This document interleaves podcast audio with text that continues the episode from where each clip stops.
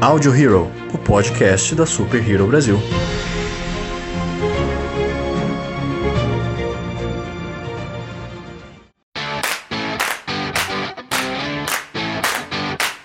Olá, senhoras e senhores de todo o multiverso, sejam bem-vindos a mais um Audio Hero, o podcast da Super Hero Brasil. Eu sou Luan Pierucci. Eu sou o Hansley Neves. Eu sou o Lucas Algebaile. Eu sou o Jais Freitas. Eu sou o JM. Eu sou o Alessandro. E estamos aqui reunidos mais uma vez para poder falar sobre outro projeto de games brasileiros. A gente está dando uh, um grande hype aqui para essas produções da nossa terra, para poder, claro, incentivar a produção dos jogos brasileiros, obviamente. Bom, hoje nós estamos com um convidado especial. Gostaria que ele se apresentasse para vocês. Olá, meu nome é Wagner Rocha, sou responsável pelo projeto Avalon. Vim aqui falar um pouco sobre o projeto para esse podcast e a CPI Brasil. É isso aí, gente. Bom, estamos trazendo hoje aqui um game RPG, então vocês podem esperar um papo maravilhoso, que só tem fã de RPG aqui, então o papo vai ser longo. Bom, mas antes da gente começar esse papo aqui, claro, vamos para mais um Hero News, então espera aí que já já a gente volta.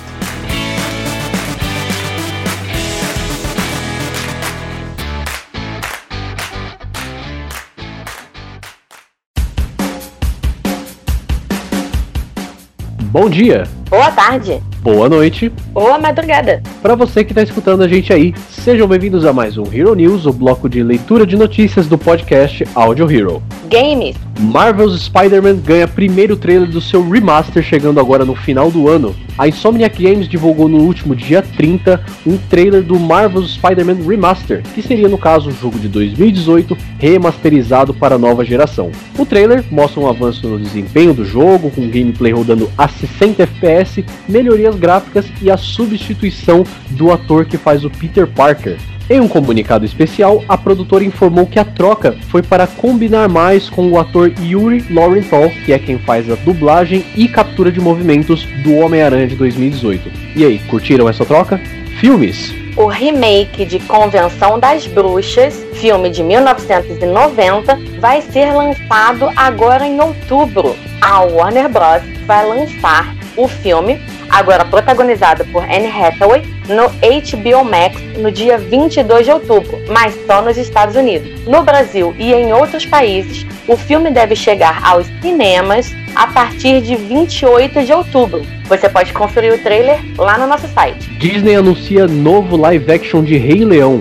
De acordo com o Deadline, a Disney anunciou um novo live action de Rei Leão se tratando agora de um prequel, contando as origens de Mufasa e como nosso grande rei chegou à Pedra do Rei e fez a sua amizade com o carismático Rafiki. A produção ainda não possui data prevista de estreia. Séries! Cobra Kai é renovada para sua quarta temporada e ganha data de estreia do terceiro ano. A Netflix revelou nesta semana que a terceira temporada de Cobra Kai chega no dia 8 de janeiro de 2021. O anúncio veio através de um teaser que você pode conferir lá no nosso site e aproveitando todo esse embalo, o serviço de streaming já confirmou que a produção chegará para sua quarta temporada. E ainda falando da Netflix, o serviço de streaming confirmou a produção de uma série de Conan o Bárbaro. O projeto ainda está em seus estágios iniciais, então a gente não tem muitas informações, mas já se sabe que Frederick Malberg e Mark Wheeler estarão à frente do projeto, que ainda não possui data prevista de estreia nem informações sobre possível elenco. E continuando na Netflix, parece que o streaming acabou de escolher o protagonista para a série do Sandman. Tom Sturridge teria sido selecionado para interpretar o personagem principal. A série ainda não tem data de estreia, mas já se sabe que Neil Gaiman está envolvido na produção. A primeira temporada terá 11 capítulos, mas ainda não tem outras informações divulgadas. E as escolhas para protagonistas de séries não param por aí. A atriz Iman Velani, de 18 anos, foi escolhida para dar vida a Miss Marvel na futura série do Disney Plus. Parece que a Disney quer realmente apostar na diversidade, até porque a própria atriz luta por essa causa na indústria cinematográfica. E a personagem Kamala Khan é uma adolescente paquistanesa americana, fã da Capitão Marvel e que, após se tornar uma inumana, assume a identidade de Miss Marvel. A protagonista será a primeira heroína muçulmana a integrar o universo da Marvel. Personalidades Bom, e infelizmente temos que dar mais uma notícia triste nesse ano complexo de 2020. Kino, o cartunista que criou a personagem Mafalda, faleceu aos 88 anos no último dia 30 de setembro, um dia depois da personagem completar aniversário de criação. Ele faleceu em sua cidade natal, na Argentina, e não se sabem as causas, mas foi dito que ele sofreu um AVC alguns dias antes do falecimento. Teremos o lindo legado dele para nos comportar e para nos divertir e definitivamente fazer pensar, porque a Mafalda é uma menina danadinha, com humor ácido, inteligente e bastante político, hein, galera? É, infelizmente o mundo da arte ele perde mais um grande nome. Eu acho que é seguro dizer que as provas de português nunca mais vão ser as mesmas, né? Mas pelo menos a gente ainda tem o incrível legado que ele deixou pra gente. Definitivamente. E, aliás, são mais de duas mil tirinhas da Mafalda, muitos livros com essas publicações, então tem bastante coisa pra gente curtir dele. Bom, e assim que nós finalizamos mais um Hero News. Eu espero que vocês tenham gostado. Se vocês quiserem conferir essas e outras notícias, acessem o nosso site, o www.superherobrasil.com.br. Então é isso, gente. A gente vai ficando por aqui. Continuem com o programa e até semana que vem.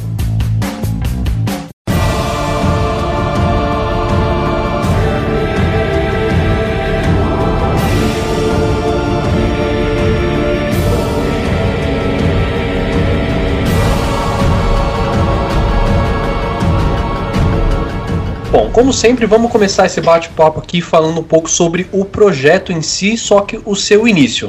Uh, Wagner, eu queria que você comentasse um pouco com a gente como que surgiu a ideia do projeto Avalon e como realmente foi o pontapé inicial para você iniciar o game de fato. Certo. É, o projeto ele se deu início há muito tempo atrás, é, numa roda de amigas que eu tinha. A gente jogava bastante RPG. E aí chegou um momento que cada um seguiu seu caminho e me, me senti sozinho nesse, nesse local aí.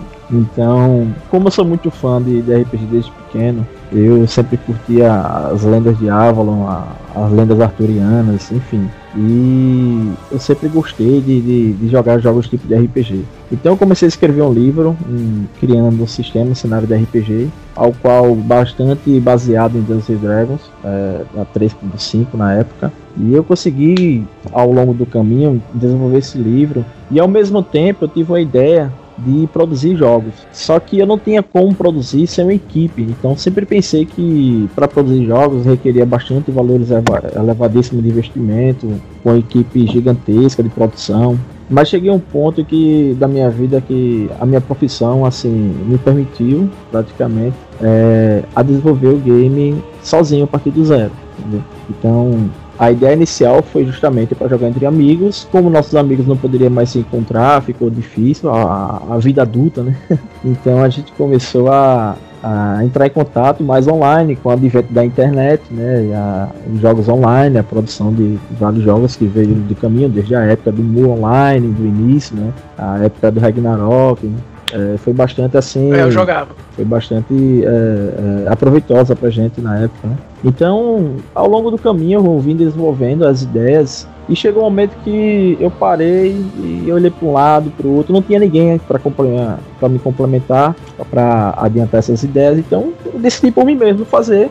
E vamos ver o que é que dá. Comecei a estudar a ferramenta Unreal uh, 2016. 2017 já vi que estava produzindo algo bastante concreto. Em 2017 já fui chamado para BGS. Então nessa época aí foi um boom assim para mim. Cara, vi que meu, meu projeto estava dando certo e muitas pessoas estavam gostando. E aí foi onde tudo começou.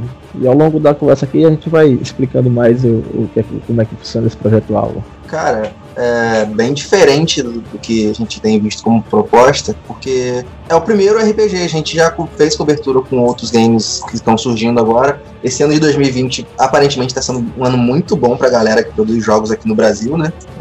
Estão é, ganhando visibilidade, estão ganhando ali o espaço no cenário. E, caralho, cara, eu tô investindo num RPG, tá ligado? Aquela parada que só pra montar o char a- o cara fica ali no mínimo umas 5 horas. Umas tá 5 ligado? horas.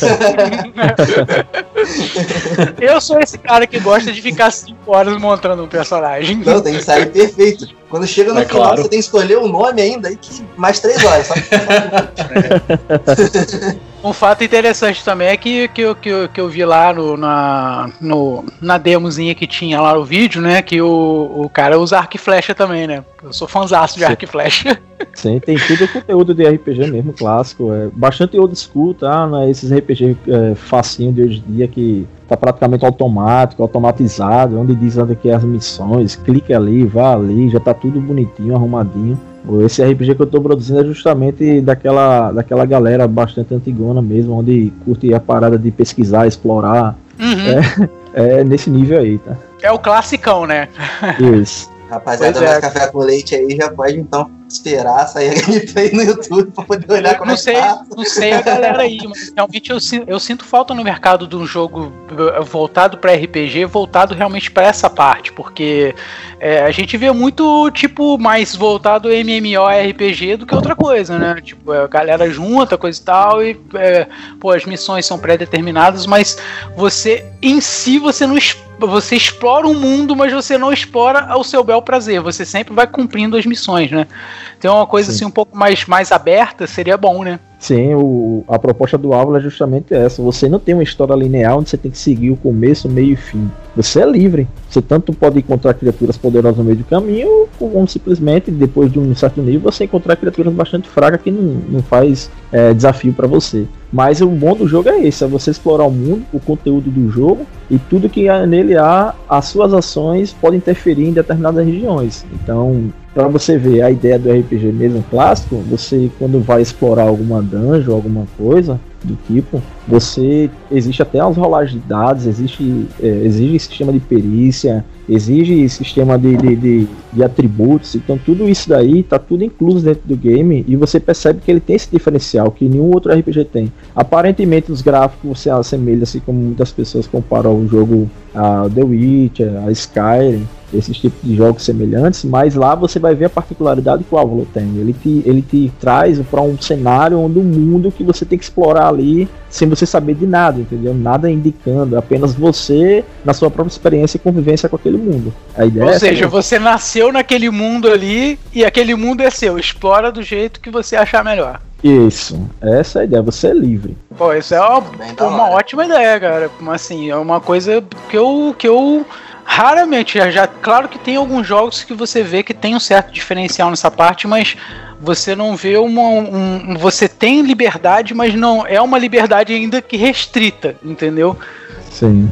É, é aquela falsa sensação de liberdade que você tem, né? Mas no jogo eu quero que vocês sintam realmente que vocês são livres pra onde, pra onde vocês quiserem ir ter histórias e aventuras pra vocês. E os é gamers, né, mais, mais novos, o pessoal ficou muito acostumado com esse lance de, tipo, já tem uma história linear, se eu não sei passar, eu chego ali no YouTube e vejo. E um jogo, assim, completamente aberto, cara, pode ser que, tipo, tu fez bastante coisa e um cara ali que, sei lá, jogou pouco tempo, ele achou uma parada que tu não achou ainda, tá ligado? Porque não é linear, né?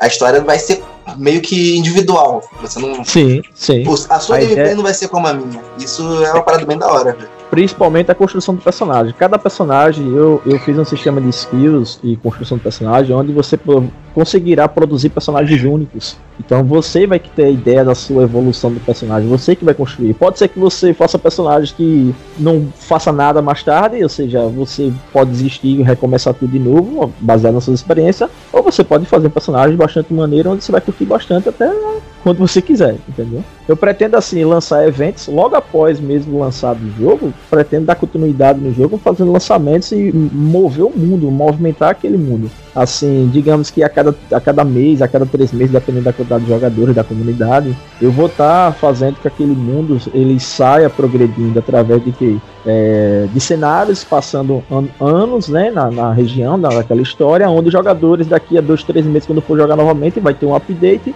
e o mapa já tá um pouquinho diferente, Ou seja, aquela sociedade ali já está um pouquinho dependendo da quantidade de jogadores. Aquela, aquele cenário ele já, já, evoluiu mais um pouco, ou foi ou se tornou um pouco mais destrutivo, dependendo das ações de jogadores. Eu estou vendo uma, uma ideia de coletar informação de jogadores, o que eles estão fazendo das missões e a quantidade de missões vai influenciar baseado nos meus updates que irei lançar de como aquelas regiões vão ser afetadas. Por exemplo, se a maioria de jogadores realizar missões que mataram muitos goblins e orcs, vai chegar um momento que aquelas regiões vai estar mais escassa nesse tipo de, de, de criaturas e vai ter mais é, prosperidade lá na questão dos mercadores é, interagir mais com os jogadores. Ter é um ambiente vivo, né? Um ambiente vivo, isso aí, a ideia é essa mesmo, cara.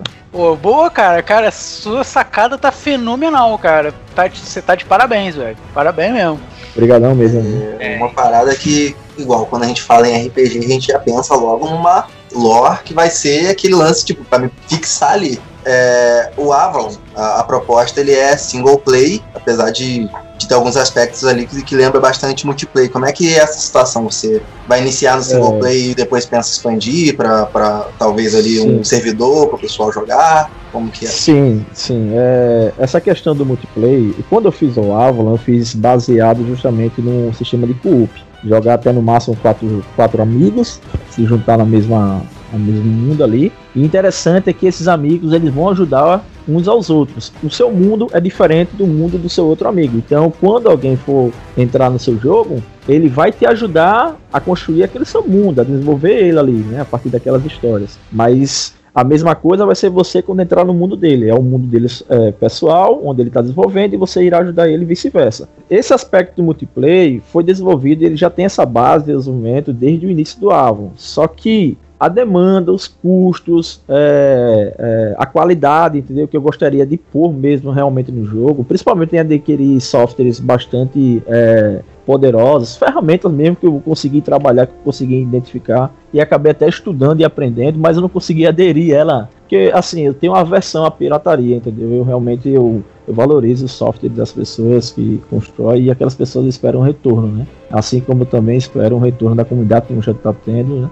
Mas eu gostaria de aderir a esse software, são softwares praticamente que foram utilizados no, no filme da Marvel agora, principalmente da, da Guerra Infinita, entendeu? Então, assim, eu conseguiria colocar personagens bastante realísticos, com tatuagens, expressão facial, é, fazer um elfo, anões, outro tipo de raças, né? Mas aí realmente é porque para aderir esses são bastante custosos e caro para manter. Então, assim, é, a maioria das doações que o pessoal está realizando vai, vai contribuindo nisso aí, nessa pegada. E eu quero botar o multiplayer justamente nesse, nesse aspecto aí, onde você consiga construir vários tipos de personagens, principalmente de várias culturas que eu quero implementar no jogo. Mas para isso eu preciso ter um retorno da comunidade, entendeu? Um retorno nas vendas também do game, é claro, né? E aí eu consigo colocar realmente a ideia é colocar com o modo co-op, onde as pessoas vão jogar e interagir entre si. Mas, mas, entretanto, eu já estou implementando no jogo um sistema online onde eu vou coletar informação de jogadores, somente dos jogadores, independente eles jogando no seu mundo, tá? Independente deles estão se encontrando uns aos outros não. É só no modo single play. Vai ter uma parte lá que vai ter uma, é, é, uma chamada de entreposto comercial. Como é que vai funcionar? O jogador vai chegar nessa cidade, lá vai ter um entreposto comercial, onde ele vai se conectar online através do Steam, tá? E essa comunicação online eu vou coletar as informações de tudo que ele produziu no jogo. Vou coletar as missões, os feitos que ele foi, eh, que ele realizou. Então eu vou armazenar isso, já estou vendo, para armazenar isso numa base de dados fora do jogo, mas somente as informações, para eu criar tipo um hall da fama lá da, da galera, né? Assim, quem foi que matou mais orcs? Quem foi que matou mais espíritos? Quem foi que matou mais morto-vivo? Entendeu? Quem é o cara que construiu mais itens? Então a ideia vai ser essa do multiplayer. E Estou vendo já para implementar um sistema de auction house, ou seja, vocês vão poder compartilhar itens, vender à vontade. Agora somente online, entendeu? Essa parte aí, é, vocês vão conseguir interagir entre si através dessas trocas de itens aí, vendendo e comprando. Essa é a parte interessante da parte do multiplayer, mas só que é um multiplayer assim, distante. Vocês, os jogadores atualmente não conseguem jogar uns com os outros, mas vão se comunicar através de trocas de itens. Essa é a ideia. Bem da hora. Cara, e você falou, né, que a questão do multiplayer, ela vai ser adicionada um pouco para frente. Aí eu queria perguntar um pouco sobre a questão do single player agora. É, Por ser um RPG e por ser baseado no seu livro também, né? Uh, como que vai ser a questão do enredo do game? Você vai ter assim um conceito que vai ser meio que o pontapé inicial para o gameplay, ou você vai ter toda uma história segmentada que você vai seguindo realmente assim até o, o, desfecho no caso? Bom, como eu falei de início, né, não vai existir uma história linear, mas vai ter histórias do mundo sim. Essas histórias são interessantes porque são histórias jogadas, tá? A gente jogou essas histórias, inclusive quando eu fui testando o, o desenvolvimento do livro com um grupo de amigos. Lógico que eu, estava narrando, tá? Eu sou mestre também de RPG. E aí eu fui construindo a história do mundo, tá? Tem várias, tem N histórias, vários NPCs que estão no jogo, inclusive, são personagens. É, tem inclusive até meu personagem lá principal, entendeu? Que vai estar interagindo com os jogadores. Então tudo isso vai ter um, um, um background bastante interessante, porque vai ter histórias paralelas não, é, não serão histórias é, é, indicativas do, do, personagem principal. Você vai ter histórias ao qual você pode seguir, são várias, entendeu? Então você não é obrigado a estar numa linha, um segmento só. É, essa é a ideia que eu trouxe para o jogo, é diversificar é, aquele mundo onde você pode escolher fazer várias coisas ao mesmo tempo. É, eu tenho uma, uma pergunta a fazer para Wagner. Teve uma fala sua que me chamou a atenção, você falou sobre a pirataria, né? É, eu tenho a impressão que ultimamente, eu acho que dos últimos cinco, seis anos para cá, principalmente com não só com desenvolvedores brasileiros, mas também com desenvolvedores independentes pelo mundo, as pessoas estão tomando um pouco mais de, de consciência do trabalho que é construir um jogo, do, do, do, trabalho que é toda, to, todas essas etapas, e coisa que nós não tínhamos assim há cerca de 10, 15 anos atrás. Então, há 10, 15 anos atrás, se a gente falasse, é, não, para que comprar um jogo? É besteira, se eu posso conseguir pirata. Hoje eu tô tendo a impressão que tá mudando um pouco essa visão de não ir logo pelo fácil, mas de de incentivar projetos independentes. É, você acha que isso realmente está acontecendo? As pessoas estão optando mais por, por ajudar esses projetos aqui no Brasil? Você acha que é um caminho ainda a ser percorrido, falta muita coisa ainda? Bom, assim, a princípio a gente vê esse tipo de comportamento na, na maioria da, do, dos jogadores, onde eles estão investindo bastante assim em jogos realmente você está pagando por, por aquele jogo, entendeu? Está tá disposto ali, acreditando. Mas assim, no Brasil realmente está um pouquinho distante em relação a outros países do mundo, entendeu? Nessa parte de games aí. Apesar que a gente somos dos maiores consumidores, mas a questão assim da, da parte mesmo assim de, de reconhecimento da própria casa é um pouquinho distante mesmo. A gente, a gente que é desenvolvedor, a gente sente isso na pele às vezes. Eu senti bastante isso no início, mas assim, ao longo do caminho, quando eu fui divulgando mais ainda, eu percebi que existem pessoas, mas assim, não é em sua maioria, entendeu? Mas existe sim bastante pessoas que, que acreditam no, nos projetos em si. E assim, através do advento da internet, né, que foi popularizando mais ainda, conforme passar dos últimos anos, é, os jogos eles tiveram uma, uma dinâmica é, bastante, digamos assim, as atualizações é que fizeram com que a pirataria ficasse mais um pouco reduzida no mercado. Por quê? Se pirateava um jogo, você não conseguia pegar uma atualização de correção de bugs, é um, um, evento novo que aparecia no jogo, entendeu? Determinadas informações. Então, as pessoas decidiram que ficar com o jogo pirata se torna chato. Isso foi uma estratégia, uma forma até dos desenvolvedores de é, angariar, né, a, a os gamers a, a, a, comprar, incentivar mesmo a comprar o jogo, porque ali ele vai ter aqueles, aqueles eventos constantes, updates, atualizações ali de, de, informação do game, onde ele não teria se fosse pirateado, entendeu? Então é justamente essas coisas aí, que esse tipo de estratégia que foram é, ganhando aí o mercado. Realmente essa parte da pirataria vem reduzindo bastante nos últimos anos dentro da, dessa conversa sobre é, novos desenvolvedores e coisas do tipo, é, quem já, já, acompanha o podcast, já ouviu programas atrás, sabe que eu sou muito fã da série The Elder Scrolls. Sabe que, porra, Skyrim é meu xodó pra sempre, tá ligado? Por mais que tenha o pior sistema de combate de todos os tempos, é, porra, o meu jogo preferido. E, cara, foi um, uma época que eu comecei a perceber desenvolvedores sendo notados, mesmo que a pessoa, tipo, obtivesse o jogo pirata, o Elder Scrolls 5 ali pirata, a comunidade, a comunidade de modders do, do Skyrim foi um pontapé inicial para essa área aí que foi descomunal, cara. Tipo, muitos mods foram até agregados pro jogo original depois. Tanto é que começaram a disponibilizar mods pro, pro console. E, tipo, eu comecei a sentir e ver a galera querendo investir porque queria mais conteúdo. Então acho que é um caminho que. Basicamente o RPG que fez ser trilhado, né? E, e, realmente o pessoal hoje ele hypa, tipo, vê um projeto independente que não tem um grande estúdio por trás e, tipo, vê que os caras estão decididos a lançar com, com o mesmo nível de qualidade que um grande estúdio. Então, é, essa parte tá. É mais recentemente agora, né? Tá, tá bem, bem forte até. Ainda mais aqui é. no Brasil, que pô, o valor dos jogos geralmente é um absurdo. Sim, sim. complementando o que você está falando, essa parte aí de desenvolvedores independentes, é, lançando jogos assim de qualidade idêntica, até superior a alguns, de algumas empresas de grande porte, você percebe, cara, que é, antes que era tabu, hoje já não é mais. Por quê? Porque a gente está com acesso à, à, ferramenta. Então eu mesmo me dediquei bastante de estudo na ferramenta. Sei lá, era um livro lá, mais de 3 mil páginas lá, tem que ler. É, é praticamente uma bíblia lá de, de informações. E você vai. e, e, ao longo do caminho que você vai desenvolvendo, você vai. Você não sabe de tudo, lógico. Aí você vai aprendendo as ferramentas lá e já vai se construindo e vai lá estudando, buscando a documentação oficial. Então esse acesso à informação geralmente é, é, é, é um principal fator que, é, que digamos assim, foi um, um, divisor de águas no mundo do, do indie, então, entendeu? Então essa parte indie, por isso que você vê muitos indies de, lançando jogos hoje em dia, justamente por, por ter acesso à ferramenta. Antigamente essas ferramentas eram fechadas só para grandes empresas, entendeu? Então assim, você percebe que não precisa ter um investimento altíssimo, como a gente vê nesses games por aí afora, para fazer algo de realmente de qualidade. É, basta ter pessoas capacitadas e qualificadas para realizar o projeto. Né? Então, é, muitas pessoas perguntam assim, mas Wagner, por que você não, não vê uma parceria com a empresa, não vê uma parceria com desenvolvedores? Cara, é o seguinte: desenvolver jogo exige bastante esforço e o ritmo que você se encontra. A partir do momento que você divide tarefa com outros desenvolvedores, pode ser que você demore mais tempo do que você é, pretendia, entender Que você traçou, planejou. Por quê? Você está numa área do projeto aqui, X, e você passa área, essa parte da área do projeto para outro desenvolvedor, um companheiro seu que queira lhe ajudar, e ali ele não tem o seu mesmo ritmo, ele não tem a sua mesma performance de estar tá progredindo ali no jogo. Por isso que muitas pessoas perguntam, por que você está fazendo só e não procura uma equipe? Justamente isso, porque eu tenho um foco, eu tenho um certo grau de conhecimento, e, cara, se você não tiver uma equipe na mesma, na mesma linha, você não consegue desenvolver algo. Muitos projetos param no meio do caminho, outros viram eternidade o hype se acaba e não sai, entendeu? Então é isso que acontece hoje em dia.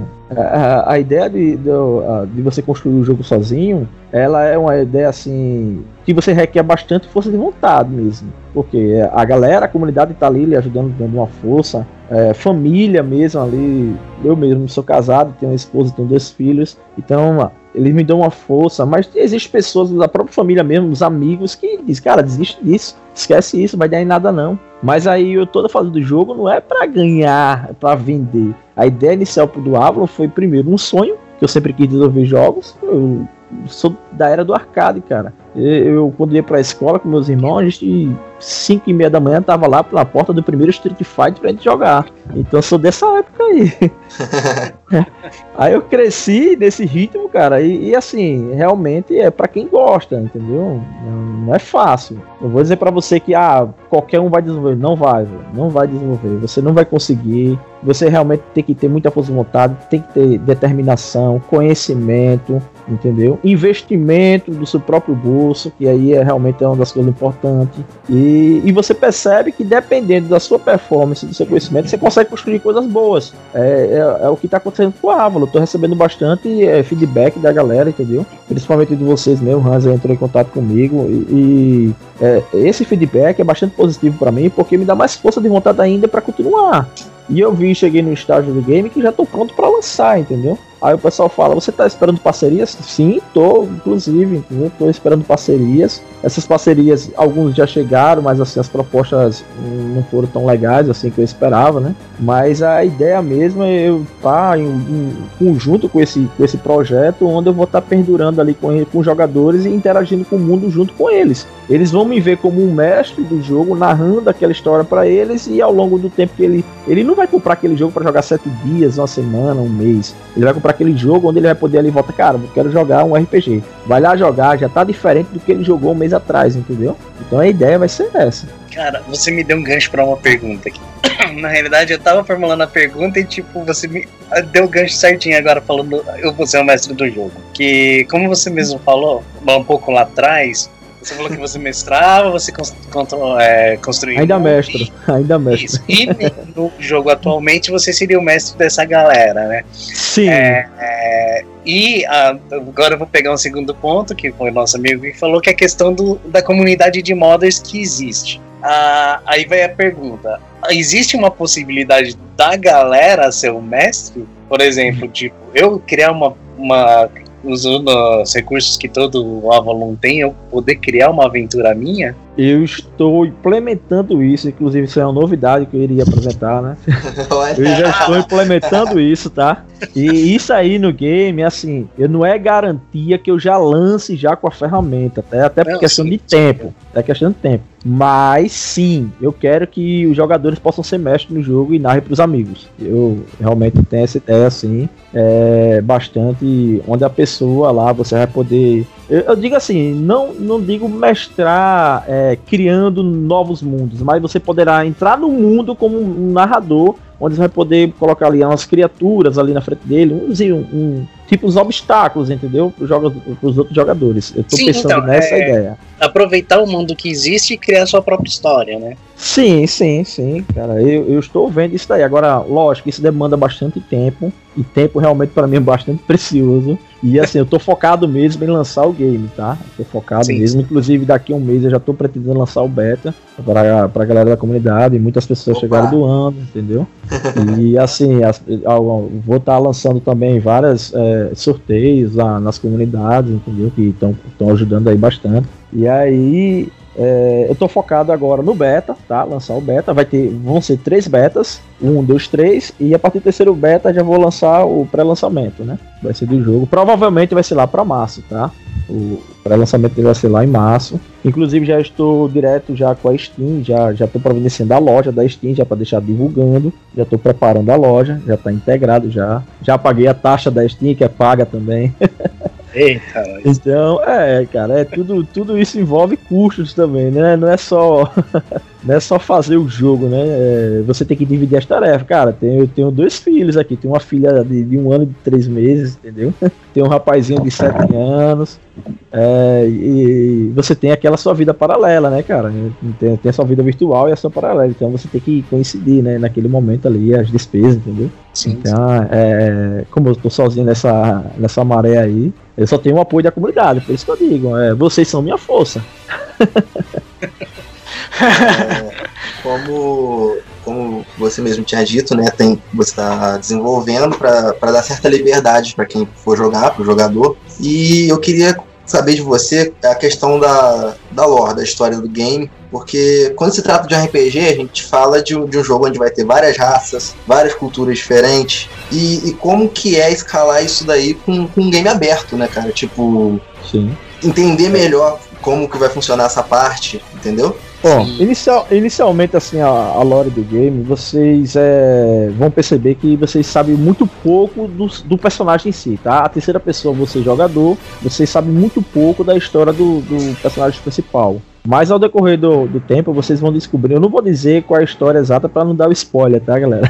Mas assim, no decorrer do tempo, vocês vão descobrindo que aquele personagem ali que vocês estão interpretando naquele momento, ele tem um, um- fundamento naquela região, tá? Ali é uma região de Sun Valley, do mundo de Avalon. É, essas regiões, ela outrora é, era bastante pacífica, onde tinha um reino lá bastante poderoso e tinha um existe aliás um personagem lá, um NPC ao qual é chamado Askov, ele ele regia o reino é, bastante, é, bastante de uma maneira bastante justa e leal, tá? E chegou um tempo que é, essa região de São Valen, é, com o passar do tempo, com a paz reinando, é, Askov ele sumiu, cara. Ele era um grande líder, tá? Era um, era um general, do general se tornou um grande líder daquela região. E ele sumiu e muitas pessoas não soube o paradeiro dele e, a, e a- começou a- as contendas entre os mercadores, entendeu? É, as cidades, os vizinhos, vilarejo.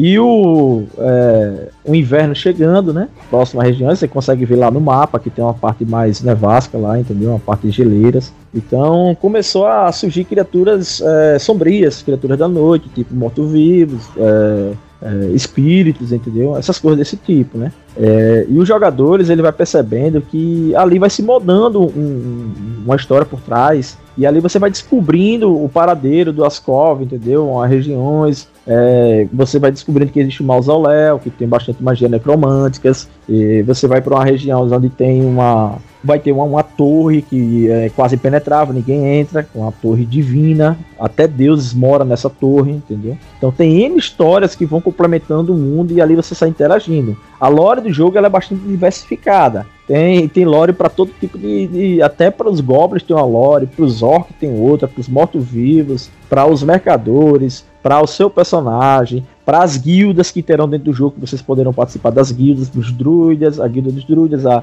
a guilda dos ladrões, que são a, a, a Shadow Blades. Então vai assassinos, ter um monte de. Assassinos. Assassinos, são assassinos, cara. Rangers, Rangers, por favor, Rangers, Boa, Rangers. boa. Tem, Preciso cara. de Rangers. Então, então, então, haverá, então haverá essas guildas que também terão suas lores, né? Entendeu? E, inclusive terão skill específica de guilda, né? Aí sim. vocês. Aí você vai ter suas skills só abre no jogo, onde você vai construir os personagens, e dentro do jogo, com essas guildas que tem essa lore, que vocês vão fazer missões baseadas na guilda também, entendeu? Então tudo isso aí vocês vão adquirindo experiência. O sistema de economia também do mundo vai, é mutável, ele vai de acordo com as suas missões que você vai. Por exemplo, se você ajudar a rota dos mercadores, com certeza os mercadores vão ter mais influência, vão ter mais acesso e, vai, e consequentemente vai vender mais barato para vocês. O, o sistema vai, vai dar uma, uma, uma modificada, por quê? Porque ele subentende que a partir do momento que você liberou as estradas para os mercadores, os mercadores agora ele pode vender de forma competitiva, então o preço vai barateando. Diferentemente de você ignorar missões de qual você não queira é, é, é, limpar aquela área ali, digamos assim, de, de acampamentos goblins, acampa- acampamentos de orcs, que ficam interagindo no mundo, é, você pode provocar a, a inflação dos preços, porque poucos mercadores estão vendendo, então tá difícil, é, a, a- distância percorrida né, de, de, de- vendas, ele não vai conseguir, então os valores vão subindo, tá? Então isso aí vai influenciar bastante sua economia. E o dinheiro no jogo, ele não é tão escasso e nem é tão, é, digamos assim, que na maioria dos jogos, deplorável, né? Que você praticamente ignora aquele gold lá e vai para outro tipo de moeda feito né? Tu mata um Mas- bicho e sai moeda dele, né? É, cara, não vai, não, vai, não vai ter isso. Vai ter no máximo uns itens do bicho lá. Já caiu uma daga lá do, do Goblin. Você vai pegar aquela daga, quanto é que vale aquela daga? 2 PO, 5 PO. E ali sai vendendo. E, inclusive a tua, tua venda, tu vai ter que usar a tua perícia lá, tá? Avaliar. E o que que teu personagem acha quanto custa essa arma. Então tem tudo isso dentro do jogo, tá? Lá tu pode vender tão baratinho ou um pouquinho mais caro. O valor vai variar de, de tri- até 30% de compra e venda. Mano, quando você falou que você pode inflacionar, eu já falei, você é um mercador psicopata, matar todos os mercadores e, e virar um milionário, né? Eu, eu tô aqui. com a- Mas você pode enfraquecer. Mas você pode enfraquecer a região, cara. E você enfraquecendo a região, a popularidade da região vai descendo, poucas pessoas começam a visitar, entendeu? Você praticamente vai virar um Dark Souls da vida não tem ninguém.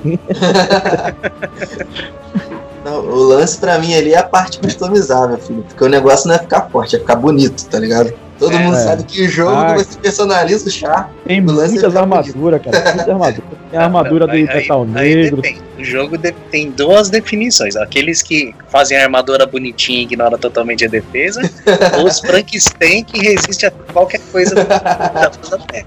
Aí você vai ter que ponderar, né? Ficar bonitinho ou morrer. É, Mas bem eu, vou, mas eu vou morro bonito, diga. Eu já, já vou É, aproveitar. é isso que eu ia falar, tipo, tem um colega meu que chegou e falou, é, eu morro, mas morro estiloso. Já vou aproveitar aqui, fazer um, um merchanzinho aqui pro, pro Wagner, né? Que eu tenho acompanhado lá as lives dele na Twitch. Ele tem feito transmissões, pra quem tiver curiosidade depois é só dar uma pesquisada lá na página dele do Avalon. É, tem feito lives também no Facebook, pro pessoal que, que não quiser acompanhar lá na Twitch. E, cara, a parada que me chamou muita atenção foram as montarias, porque vai ter vários tipos de montaria, vai. Aí vai ter. Vai ter montaria um Pegasus, unicórnio, Pegasus Porra, negro, cara, pesadelo. Pesado, aquele pesadelo lá do Vingador vai ter, tá? Ó, quando eu jogar o. Mas aí quem voa? vai- É o ou o cavalo? Não, é o cavalo. Porque, o- é porque na história é o seguinte, o pesadelo, ele é, é originado dos elementais do plano do fogo, tá? Eles são tipo assim, abissais do plano do fogo. Ele tem uma habilidade dele sobrenatural de voo mesmo. Isso aí é clássico, é de- desde a época do Dungeons and Dragons mesmo. É uma habilidade do próprio pesadelo de voar mesmo, um voo sobrenatural dele. É por isso que sempre tem aquele questionamento: quem é que voa? O Vingador ou, ou o pesadelo dele? Mas na verdade é o pesadelo que voa, tá? É, você vai, vai colocar a opção de, de nomear a montaria? Cara, na verdade eu não botei esse sistema de não montaria, tá? Eu não botei Ah. porque assim, é uma coisa assim que a galera assim da comunidade dá, dá pouca importância, mas exige um pouco de, de trabalho, entendeu? Pra cada montaria, você ficar nomeando. Então assim, são coisas. Eu, eu, eu praticamente, o que é que eu fiz no projeto do jogo? Eu fiz é, coisas que são semelhantes ou se aproximam a ser fúteis, eu retiro e coloco realmente o que é mais importante, Que é a função do necessário. personagem, que é necessário, entendeu? Pra não perder Sim, tempo, da- até não perder tempo no desenvolvimento, entendeu? Essas coisas. Porque eu tenho uma linha de padrão assim, de quando eu tô desenvolvendo, eu, eu, eu desenvolvo um, objeto aqui, algo aqui, um- uma coisa, e já testo de imediato, entendeu? Então isso exige bastante tempo meu. Aí eu, eu tô focando realmente nas coisas que, que vale a pena investir, entendeu? Pra, pra colocar dentro do jogo mesmo. Correto. É, não, o que eu só ia falar é o seguinte, que se montaria pudesse ter nome, que o, o você falou que, pô, que, ter, que tem o Pegasus, né? Eu ia colocar o nome de Ceia nele, né? Que é o Pegasus do Zodíaco. Mas a ideia é essa, fala, vai ter, vai- põe até dragões, cara. Até dragões vai ter como montaria, tá? Hipogrifos, Dragões, grifos. Pô, dragões é legal, hein? Tipo, dá pra pôr um ca- cavalo em cima do dragão igual Skyrim? Ah, Nossa! e, ó, ó, Meu sonho é ter um cavalo personagem. Meu sonho, uma das maiores meu sonho é ter um personagem montável tipo Yoshi, assim. Uma das, uma das preocupações que eu tive quando, quando eu fiz as montarias foi justamente as questões dos bugs da montaria. Mas eu tô pensando em deixar alguns bugs, deixar, inclusive deixar alguns bugs pra virar easter egg do jogo. Pô, vai ser vários prints que a galera vai fazer aí, ó. Cara, se não, Né? se não tiver um Deixa a cavalo em um telhado numa taverna, não tem graça o game, cara. Porque Mas eu tô montaria aí- tem que atravessar o mapa reto, tá ligado? Lógico. Sim, sim. Vai ter um monte de coisa mesmo no jogo, assim, bastante divertida pra galera. Eu vou botar alguma- algumas coisas cômicas também, que faz parte, né? do- Assim, sem, sem uma parte cômica, nenhum jogo de RPG não tem graça, não tem nenhum. Ah, com certeza. Com certeza. É, uma outra coisa da, da questão do, do gameplay, né, e que interfere também no, na própria progressão da história que eu queria perguntar, é, são os inimigos. Como é que vai ser a variedade dos inimigos, a questão da dificuldade? Eles vão ser adaptáveis com o jogador, no caso? Na verdade, os inimigos ele tem um comportamento no combate, tá? E isso vai desde os inimigos que são, em termos de história de jogo de RPG, poucos inteligentes ou sem inteligência, até mais inteligentes. Ele tem um comportamento no combate contra você. Exemplo, um lobo ele vai te atacar freneticamente e ele não vai ter uma estratégia mesmo de estar lhe combatendo e você percebe que ele vai lhe atacando constantemente, seguidamente, como a gente já conhece qualquer outro jogo, entendeu? Mano, Já- não me faz um, um Return to Castle Wolfenstein, pelo amor de Deus.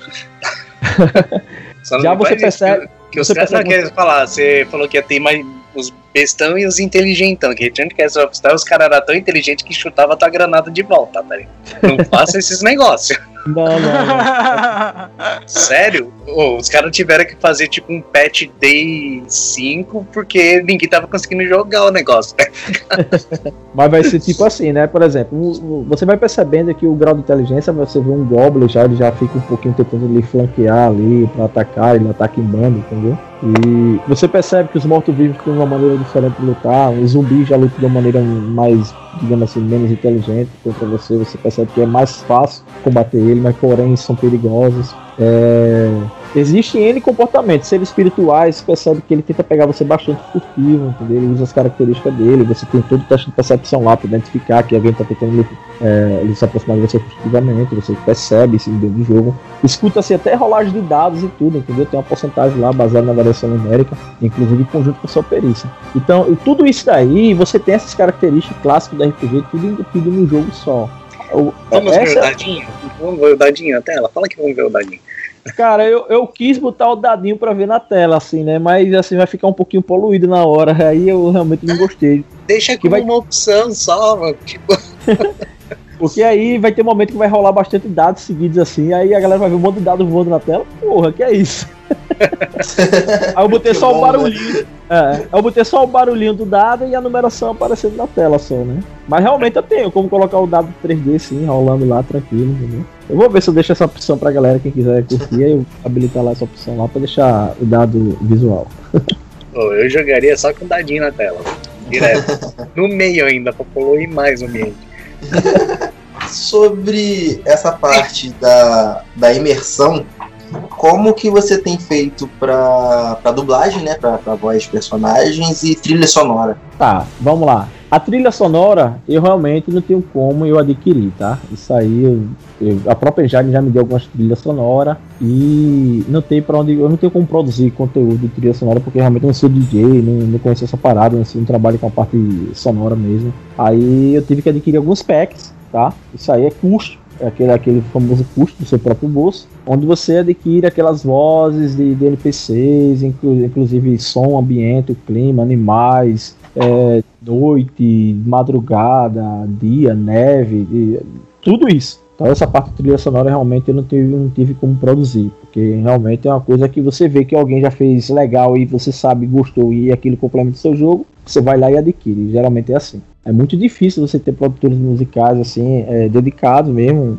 a, a, compartilhar, entendeu? É, geralmente eles estão vendendo trilhas sonoras e você adquire. Essa é a realidade. Certo. Ah, deixa eu só voltar um pouquinho na questão de batalhas, inimigos, ou até ah. montanhas, que tem a questão dos uma famosa que um monte de gente pede, pelo menos em vários jogos de RPG, que são os companions.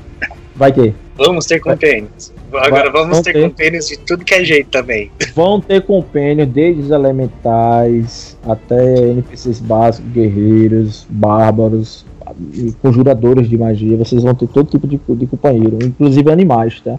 Lá, por ah, exemplo, se você, for do, se você for do círculo druídico, vai existir skills onde você vai chamar dois a três animais ao mesmo tempo para andar com você. Por exemplo, uma águia, um lobo e um urso vão andar ao seu lado. Então você vai conseguir fazer tudo isso aí. Coloca aquele companion que a gente chora quando ele morre, tá ligado? Que a gente fica tão apegado.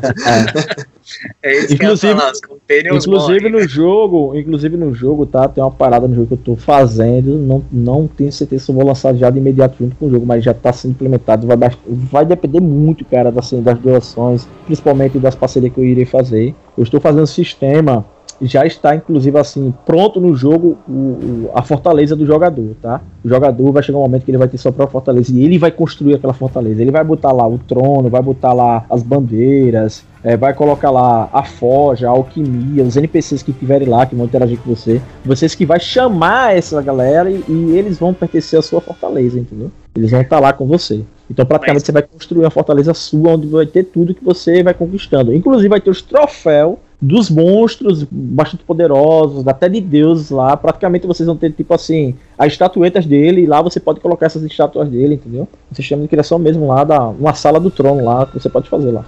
Oh, isso é legal. A questão da Fortaleza, ela vai ser como uma cidade ou uma, como um. É um manor que os caras que não é uma, exatamente uma mansão, né?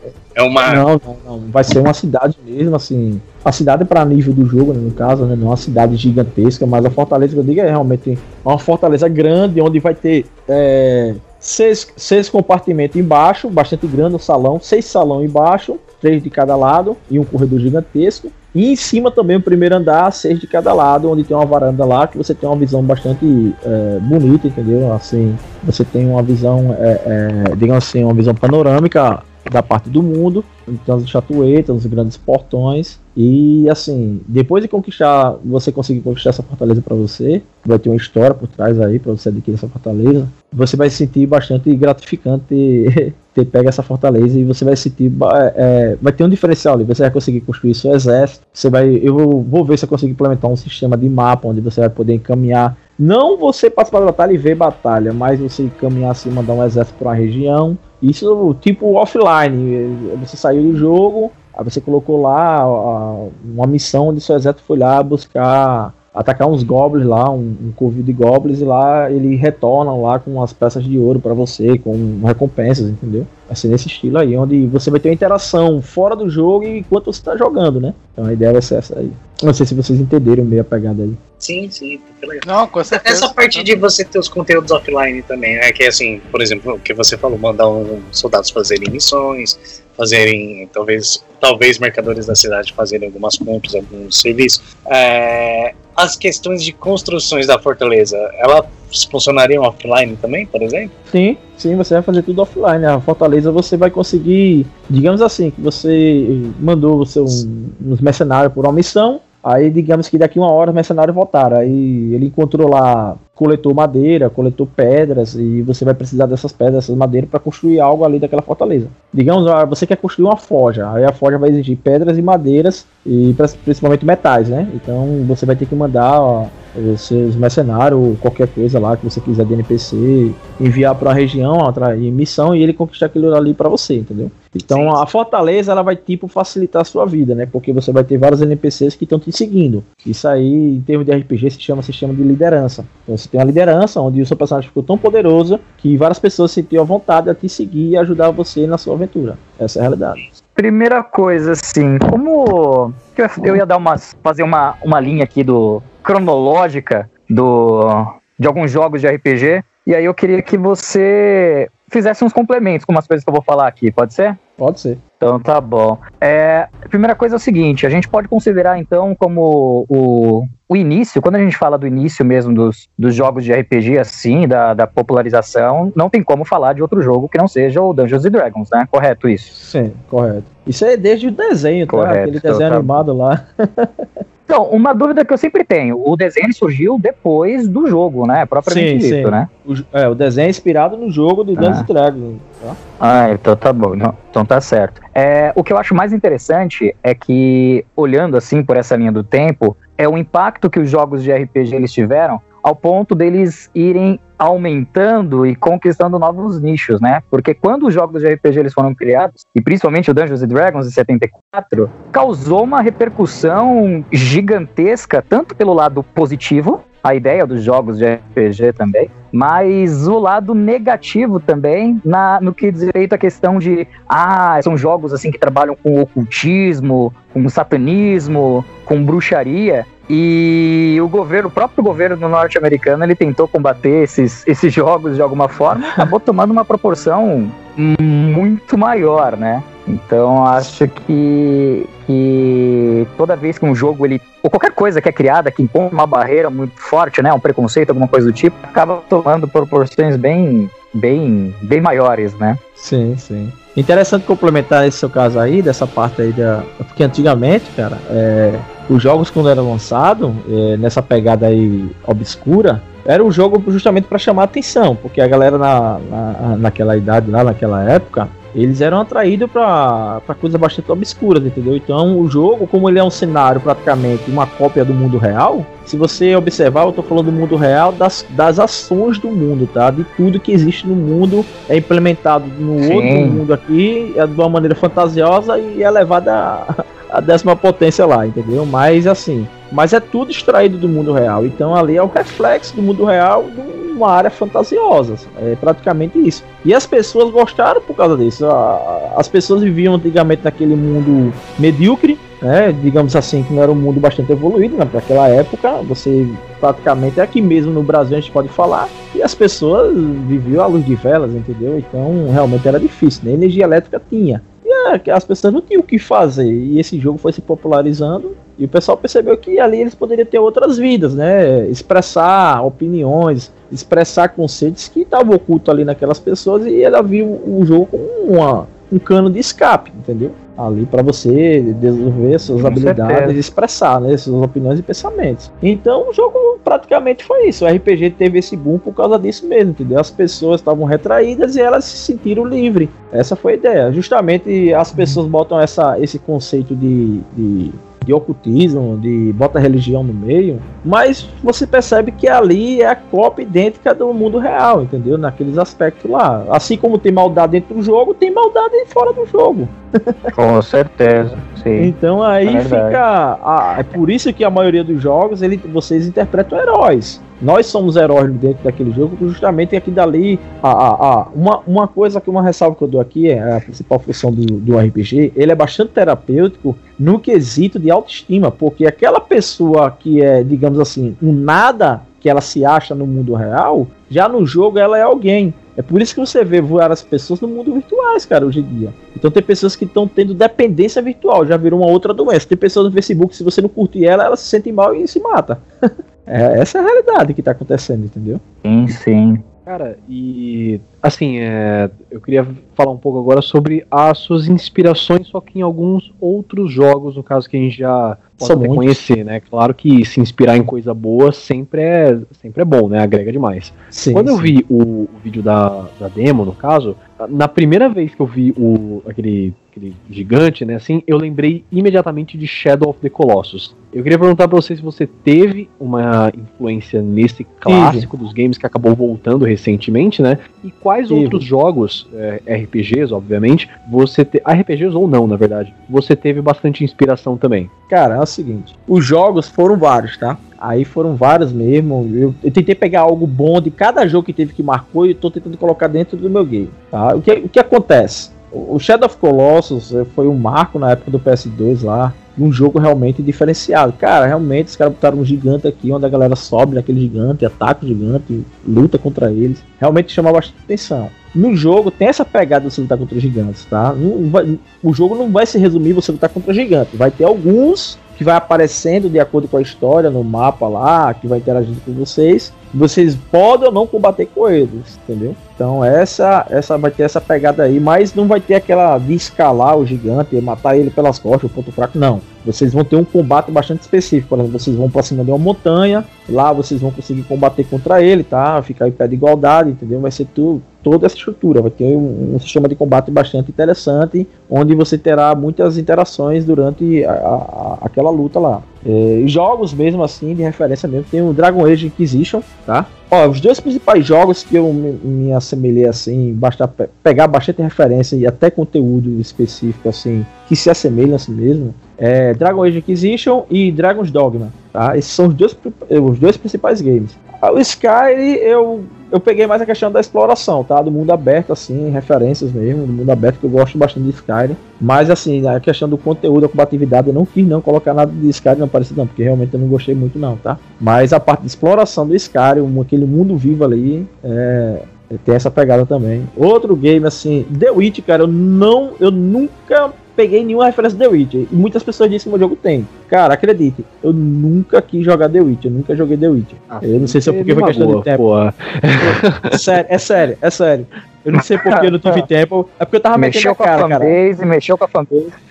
É porque é o seguinte, É porque é o seguinte, É assim, eu é você não joguei. The Witcher, mas acompanhei todo The Witcher, tá? É diferente. Eu não joguei, mas como eu sou um bom mestre e gosto de, de RPG e gosto de lores, eu realmente acompanhei The Witcher. Mas jogar, jogar mesmo pra fixar ali, não. Até porque eu tive pouco tempo, cara, pra jogar os últimos RPG lançados ultimamente, entendeu? Então, assim, eu não, eu não realmente não joguei. Joguei Skyrim, joguei Dragon Age Inquisition, né? Platinei lá, como a gente dizia lá. Não, mas você lore, inconscientemente você tá colocando alguma coisinha lá, tá ligado? Não, pode ser também, né? Pode ser. é, assim, você acaba até sendo influenciado sem querer, entendeu? Você não acaba percebendo. Pode ser também Sim, isso aí. E tem muitos clássicos da RPG old school, que da época lá do P- PS1 também. Eu, eu tenho lá.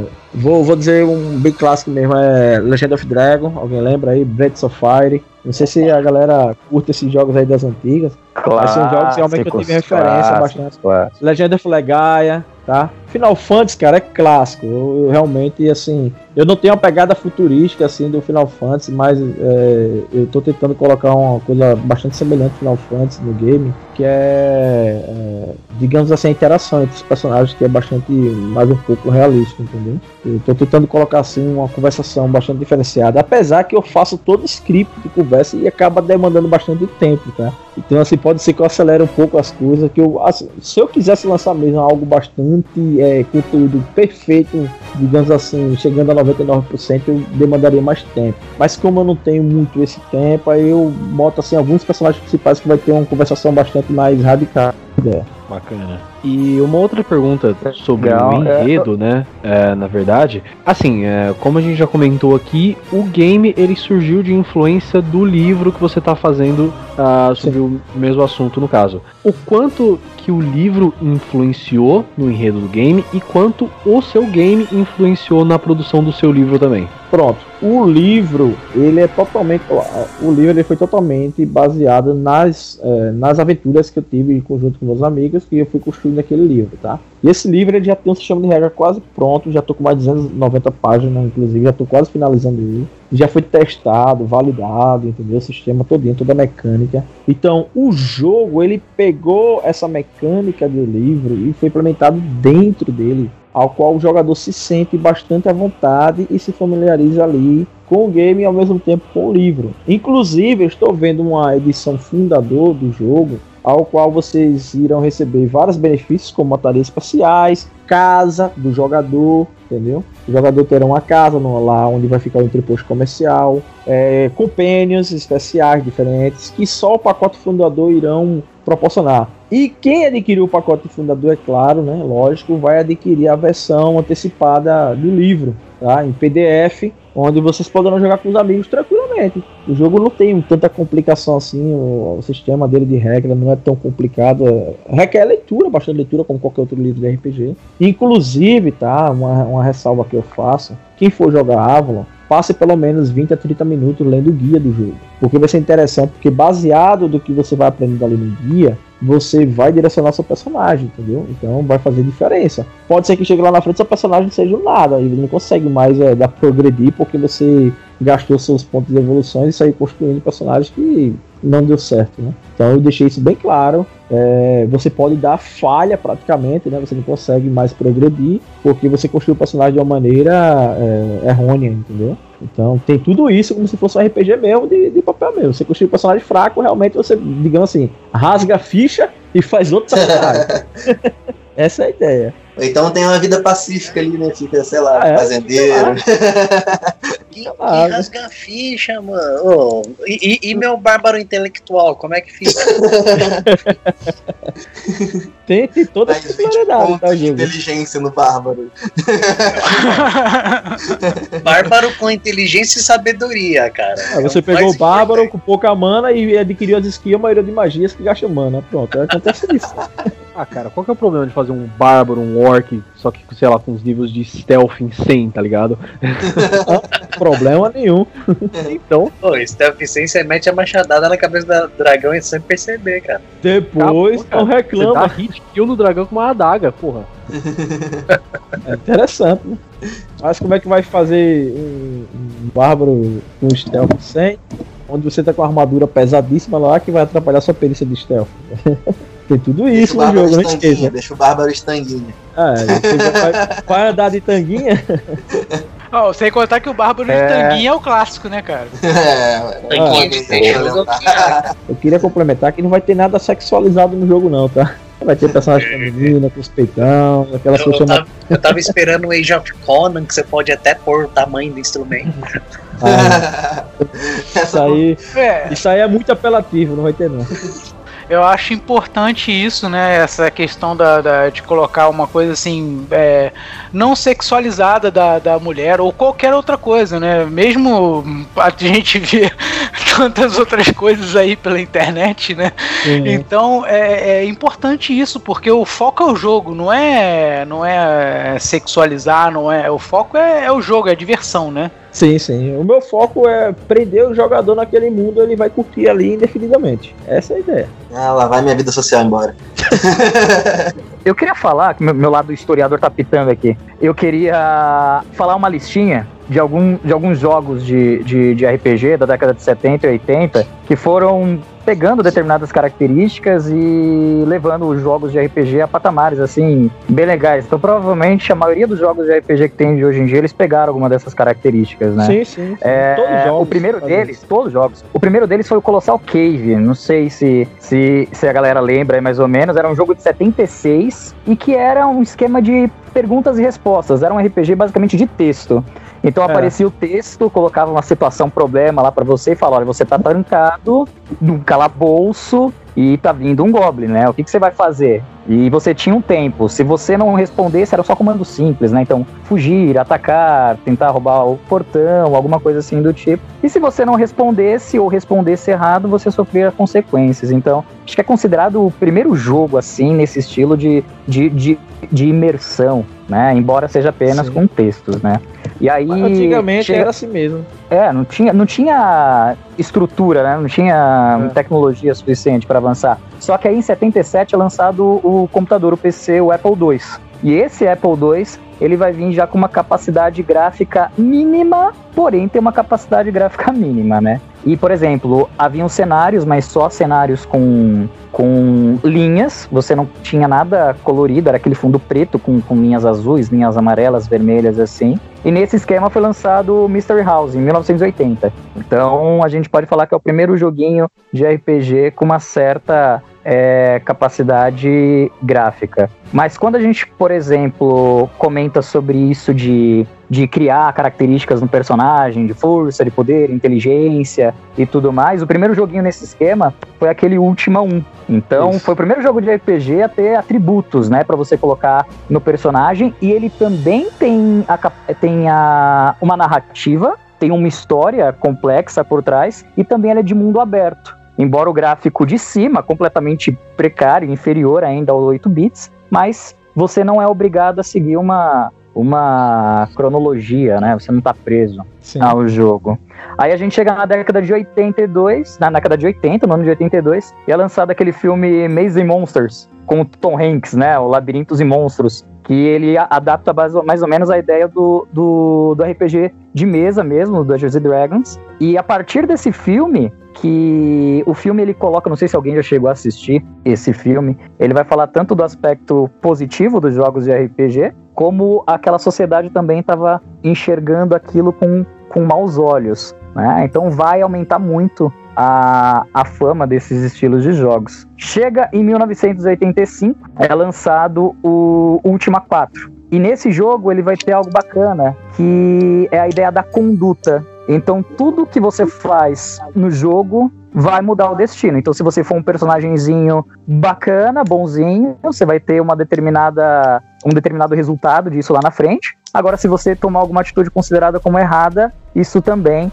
vai vai ser colhido lá na frente. Eu me lembrei daquele, eu fazia muito isso no naquele Zelda DX do Game Boy que você fica batendo na galinha direto não sei se vocês lembram disso. Aí as galinhas começam a te atacar e você tem a possibilidade de roubar a venda. Se você rouba, rouba a venda, você vai conseguir levar aquele produto. Só que o seu nick no jogo vai ser mudado para ladrão e você nunca mais consegue entrar em loja nenhuma dentro do jogo, né? Então são todas são todas ideias é, que foram pegas aí desse jogo, desse último, em 1985. É, mas eu queria tipo, finalizar, porque senão a gente vai ficar falando de jogo aqui até nunca mais, mas da importância exatamente do Final Fantasy. Porque o Final Fantasy foi o primeiro jogo, digamos, que a criar uma, uma arte gráfica complexa no seu jogo, que se foi pelo, foi pelo japonês o Ishitoka Mano, e com esses desenhos de, de bem no estilo mangá mesmo, acho que foi o primeiro RPG realmente a ter um estilo de mangá na sua arte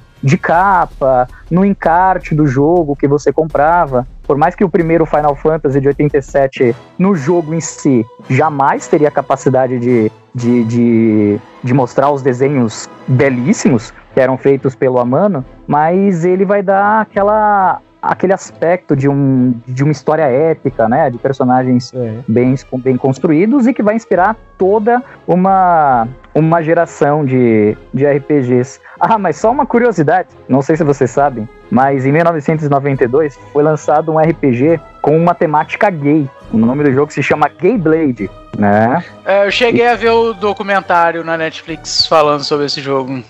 E, e é genial, e é genial, porque assim, eles vão pegar exatamente é, elementos considerados tipo como, como inimigos da causa, né, mesmo, então vão colocar muitas vezes tipo como como, como inimigos pastores, vão colocar, por exemplo, é, políticos, skinheads, como inimigos dentro desse jogo. Inclusive, ele, ele foi até proibido em alguns estados e nos últimos cinco anos aí esse jogo tá vindo a debate porque ele foi muito, muito revolucionário na época, né? Bem, é basicamente isso. Os meninos estavam falando de muitas coisas. muitas coisas mesmo. E num determinado momento eles estavam falando sobre as habilidades dos personagens e tudo mais. É, mas como é que vai ser? Como é que você está construindo a, a adaptação não só dos inimigos, mas do, do mundo todo ao redor do, do jogador, dependendo da árvore de skills desse personagem. Bom, é, essa pergunta é bastante pertinente porque ela retrata praticamente um sistema que vai estar dentro do jogo, que é o sistema de liberdade que eu chamo, que o jogador pode construir qualquer tipo de personagem. É por isso que cada jogador vai ter experiência única e vai existir centenas de builds baseados nessas árvores de habilidade, ao qual essas builds podem influenciar em positivo ou negativo para aquele jogador. As criaturas no mundo é, e, e, também as suas culturas, elas já vão existir independente de como o jogador vai construir o personagem ou não. Então vai chegar a determinado ponto onde você vai ser apto a enfrentar determinados inimigos e vai chegar um ponto que você realmente não vai conseguir enfrentar aquele inimigo. O que, é que vai acontecer? Você vai correr atrás de, digamos, de equipamentos, ou então vai correr atrás de pontinhos de evolução, que é justamente esses pontos de evoluções são através de quests, tá? Um sistema de objetivos. As quests não serão é, baseado em vá ali e mata uma galinha e ganha um ponto. Não, não vai ser assim. As quests ela vai ter bastante objetivo. Você, para ganhar aquela, aquela quest, você realmente tem que contribuir é, naquela região lá, tá? Realizar aquela missão, correr atrás, identificar onde é que tá, por que aquilo. Aí a maioria das quests ela vai ter um ponto de gancho para outras quests. O jogo ele não vai ter centenas de quests, ele vai ter poucas quests, mas aquelas quests com objetivos longos, tá? A ideia do jogo será essa. Então, partindo desse pressuposto que vai haver poucas quests, consequentemente vocês terão poucos pontos de evolução. Se você utilizar seus pontos de evolução de maneira distinta, é, percorrendo vários caminhos ao qual o seu personagem não vai se especializando e, e tampouco vai ficando forte, ele vai sofrer a consequência no jogo que digamos que vai ser o nosso game over, né? Você não vai conseguir mais progredir porque você é fraco, você construiu de uma maneira fraca. Então isso torna uma, uma flexibilidade onde o jogador não precisa estar criando vários personagens porque o que, é que a gente acontece, o que acontece na maioria dos games? Ele cria um personagem, eita, esse personagem está muito forte, eu vou criar outro fraquinho. Aí ele cria outro do zero e, começa, e assim vai. Mas o, o Avalon, ele é justamente isso. Você vai perceber que você construiu errado aquele personagem e, eita, deveria construir dessa maneira. E agora para voltar atrás? Não tem como voltar atrás, entendeu? É. Então você vai ter. Você vai começar uma nova gameplay onde vai ter um comportamento diferente e as ações praticamente no mundo vai ser diferente. Então você praticamente vai ter. Cada gameplay vai ser única. É isso. Isso vai gerar uma coisa orgânica, né? Sim. A ideia é essa mesmo. Vai ter algum sistema de troféu, achievement? É Sim, vai, tem, tem achievement, tem. Você, justamente como eu estava falando para o pessoal, alguém tinha perguntado no início, é, são um sistema de contos. Os seus feitos que você fez durante o jogo, tá? Você construiu o item, gera um feito. Você quebrou um, um baú, um, um, um, barril ali numa dungeon, também é um feito de, de quebrador de objetos. Você é, construiu uma poção alquímica, você também é alquimista, vai ganhando os pontinhos. Você matou um goblin, você é matador de goblins, já ganhou um pontinho. Então vai tudo que o jogo, tudo que você fizer no jogo vai ser contabilizado e, é, e esses seus feitos serão calculados. Inclusive, eu já estou vendo a maneira de colocar online para fazer competição entre jogadores. Então, um tipo Hall da Fama, né? Ô, ô, Wagner, o PVP também vai ter? Cara, PVP não vai ter. O jogo é focado exclusivamente em PVE. Não tá. vai haver PVP de imediato. Isso considerando que o PVP só vai existir, possivelmente bastante remoto, se é, eu conseguir colocar ele no multiplayer, tá? Mas assim não vai não. Tá, uh, você me levantou uma coisa que é assim: você falou, né? Você quebra uma caixa, você mata um bagulhinho, tudo. Uh, vamos perguntar duas coisas. É, itens, por exemplo, uma caixa que você quebra, é permacrash ou ela respawna depois? Alguns, alguns é. das áreas principais vai ser permanente. Hum, isso que quem fala aí, já emendando. N, é lógico, NPCs tipo um Goblin, esses negócios, tudo bem, tem o respawn para você poder estar tá combatendo naquela região. Mas NPCs principais, por exemplo, não só principais, moradores de vila ou até mesmo os principais, permadeath? É, alguns vão ser, outros não. Que tipo, vai, permadeath, vai, que assim, o que eu acho legal que é, é, meio horrível, que você pode ficar preso numa missão, mas a vantagem, do, o que eu vejo de interessante de permadeath é que o jogador tem uma consequência, uma consequência muito pesada das ações vou, dele. Vou, eu vou dar um exemplo. Eu vou dar um exemplo porque vai ter esse, esse tipo de, de permadeath. É, alguns NPCs, por exemplo, você vai auxiliar um mercador a atravessar de uma região para outra. Seria muito é, chato eu deixar aquele, aquele NPC imortal, você tentando atravessar ele e as criaturas atacando e você não conseguiu defendê-lo né, durante aquele percurso. Então, assim, ah, matou ele e agora? Não, vou dar um load ali, volto e vai estar lá de novo. Vou fazer de novo. Não, Certo. eu não quero isso. Eu quero que morreu, tá salvo. Já salvou no seu personagem que aquele NPC morreu. É como se fosse um marco. Já conta lá como um marco do personagem que aquele NPC não existe mais no mundo. Pronto, é isso. Ah, isso é permadev, é interessante. Porque assim, eu pensei na permadev porque, assim, mui- tem muitos jogos que você acaba matando um NPC, mas por, por motivos de quest ele acaba voltando. tá? Não, não vai ter Lá isso na não. frente você acha ele de novo. Você fala, ué, mas acabei de Ah, ele. pode as- ter, pode ter guardas, tá? Os guardas. Cria o cidade, é. temporal. É, cria, cria. Não, não, não. É, é, NPCs de conteúdo de história, geralmente, assim, a maioria serão imortais, não vai ter problema, salvo aqueles que participarão, assim, por exemplo. Digamos que vai ter um momento da lore lá que você vai ter lá três orcs lá e tem um NPC lá que é um. Que tava protegendo lá um outro NPC. Aquele NPC pode morrer e não volta mais não ali, não. Entendeu? Você vai lá, ajuda. Isso aí existe. assim. que eu pensei justamente no permadev assim, que você deixa bem explícito que é um permadev, que assim o cara vai pensar três vezes em matar o rei pra tomar o castelo. Ah, sim, é complicado essa parte aí, porque não vai ser fácil fazer isso também, né? É, então. É aquele Eu tô esquema. pensando, eu tô pensando, eu tô pensando em botar é, mais hardcore no jogo, tá? Eu tô pensando em colocar a morte permanente do personagem. Ah, isso também é, é uma coisa muito importante. Fez boa. merda? Se ferrou, meu amigo. É, você eh, não vai meter os peitos e lá pra frente e fazer como que quer, que nem Hack Slash na doideira lá e. Não, não vai ser assim não. Você vai ter que bastante cautela, você vai estudar. Interessante que eu vou botar no jogo é, é, situações ao qual você pode pesquisar em bibliotecas. Por exemplo, ah, tem um- uma criatura lá que você não sabe qual é o comportamento dela, como ela luta, é, a resistência dela. Então você pode ir na biblioteca lá, ler um livro, fazer um teste de lore pra reconhecer aquela criatura, entendeu? E identificar o- o- os feitos dela, né? O- as resistências, os tipos de poderes dela. Então vai ter tudo isso no jogo. Então isso vai forçar você a estudar o jogo dentro do jogo pra não correr o risco de morrer lá e perder alguma coisa, né? Porque eu vou colocar um sistema de perda. Se eu não colocar morte permanente, eu posso colocar uma uma opção de você querer jogar com o estilo de morte permanente, entendeu? Isso é opcional. Sim, sim.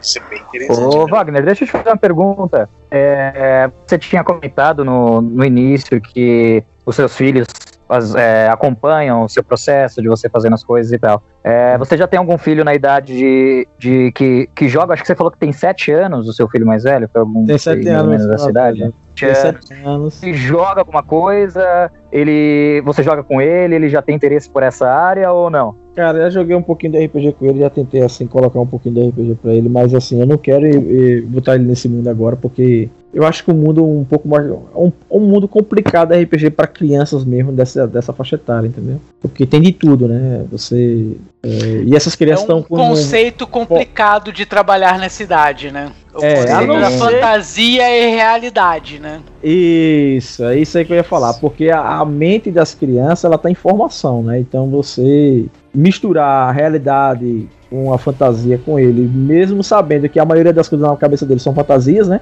Ele se pende mais por esse lado, entendeu? Então não é bom apresentar esse tipo de conteúdo de game, mas tem uma ressalva, existe jogos de RPG que não precisa levar o conceito ao pé da letra, e sim você pode usar mais infantilidade para aquela coisa lá, entendeu? Hum. Aí realmente quem saberia Senão- explicar melhor, Senão a criança sai psicóloga. querendo. querendo a criança sai Né? querendo quebrar os copos achando que dá XP, essas coisas, né? Tem que tomar cuidado. Cara, cara, quem aqui é da época do He-Man? Quem aqui é da época do Caverna do Dragão? Você sabe que a gente Né? levantava aquela espada lá, Thundercats mesmo, levantava aquela espada e saía batendo nos móveis da casa, as nossas mães davam. Menino, para com isso. E, a gente fazia isso com os coleguinhas na rua, entendeu? Então são coisas que a gente via que era sadio, que hoje em dia não é mais sadio, né? É, mas se a gente for parar pra pensar, o desenho, ele tem uma barreira, que é a barreira da televisão. Agora, o RPG, ele não tem uma barreira, porque você só usa Isso. sua mente, entendeu? Isso. Aí é Assim, o perigo. Eu, eu falo assim com uma certa propriedade porque meu filho é autista. Então eu tenho que saber muito bem divisar algumas coisas com ele, né? É, eu ainda, embora ele sabe, sabe que eu jogo, sabe que algumas coisas eu ainda não apresentei o RPG pra ele justamente por causa disso.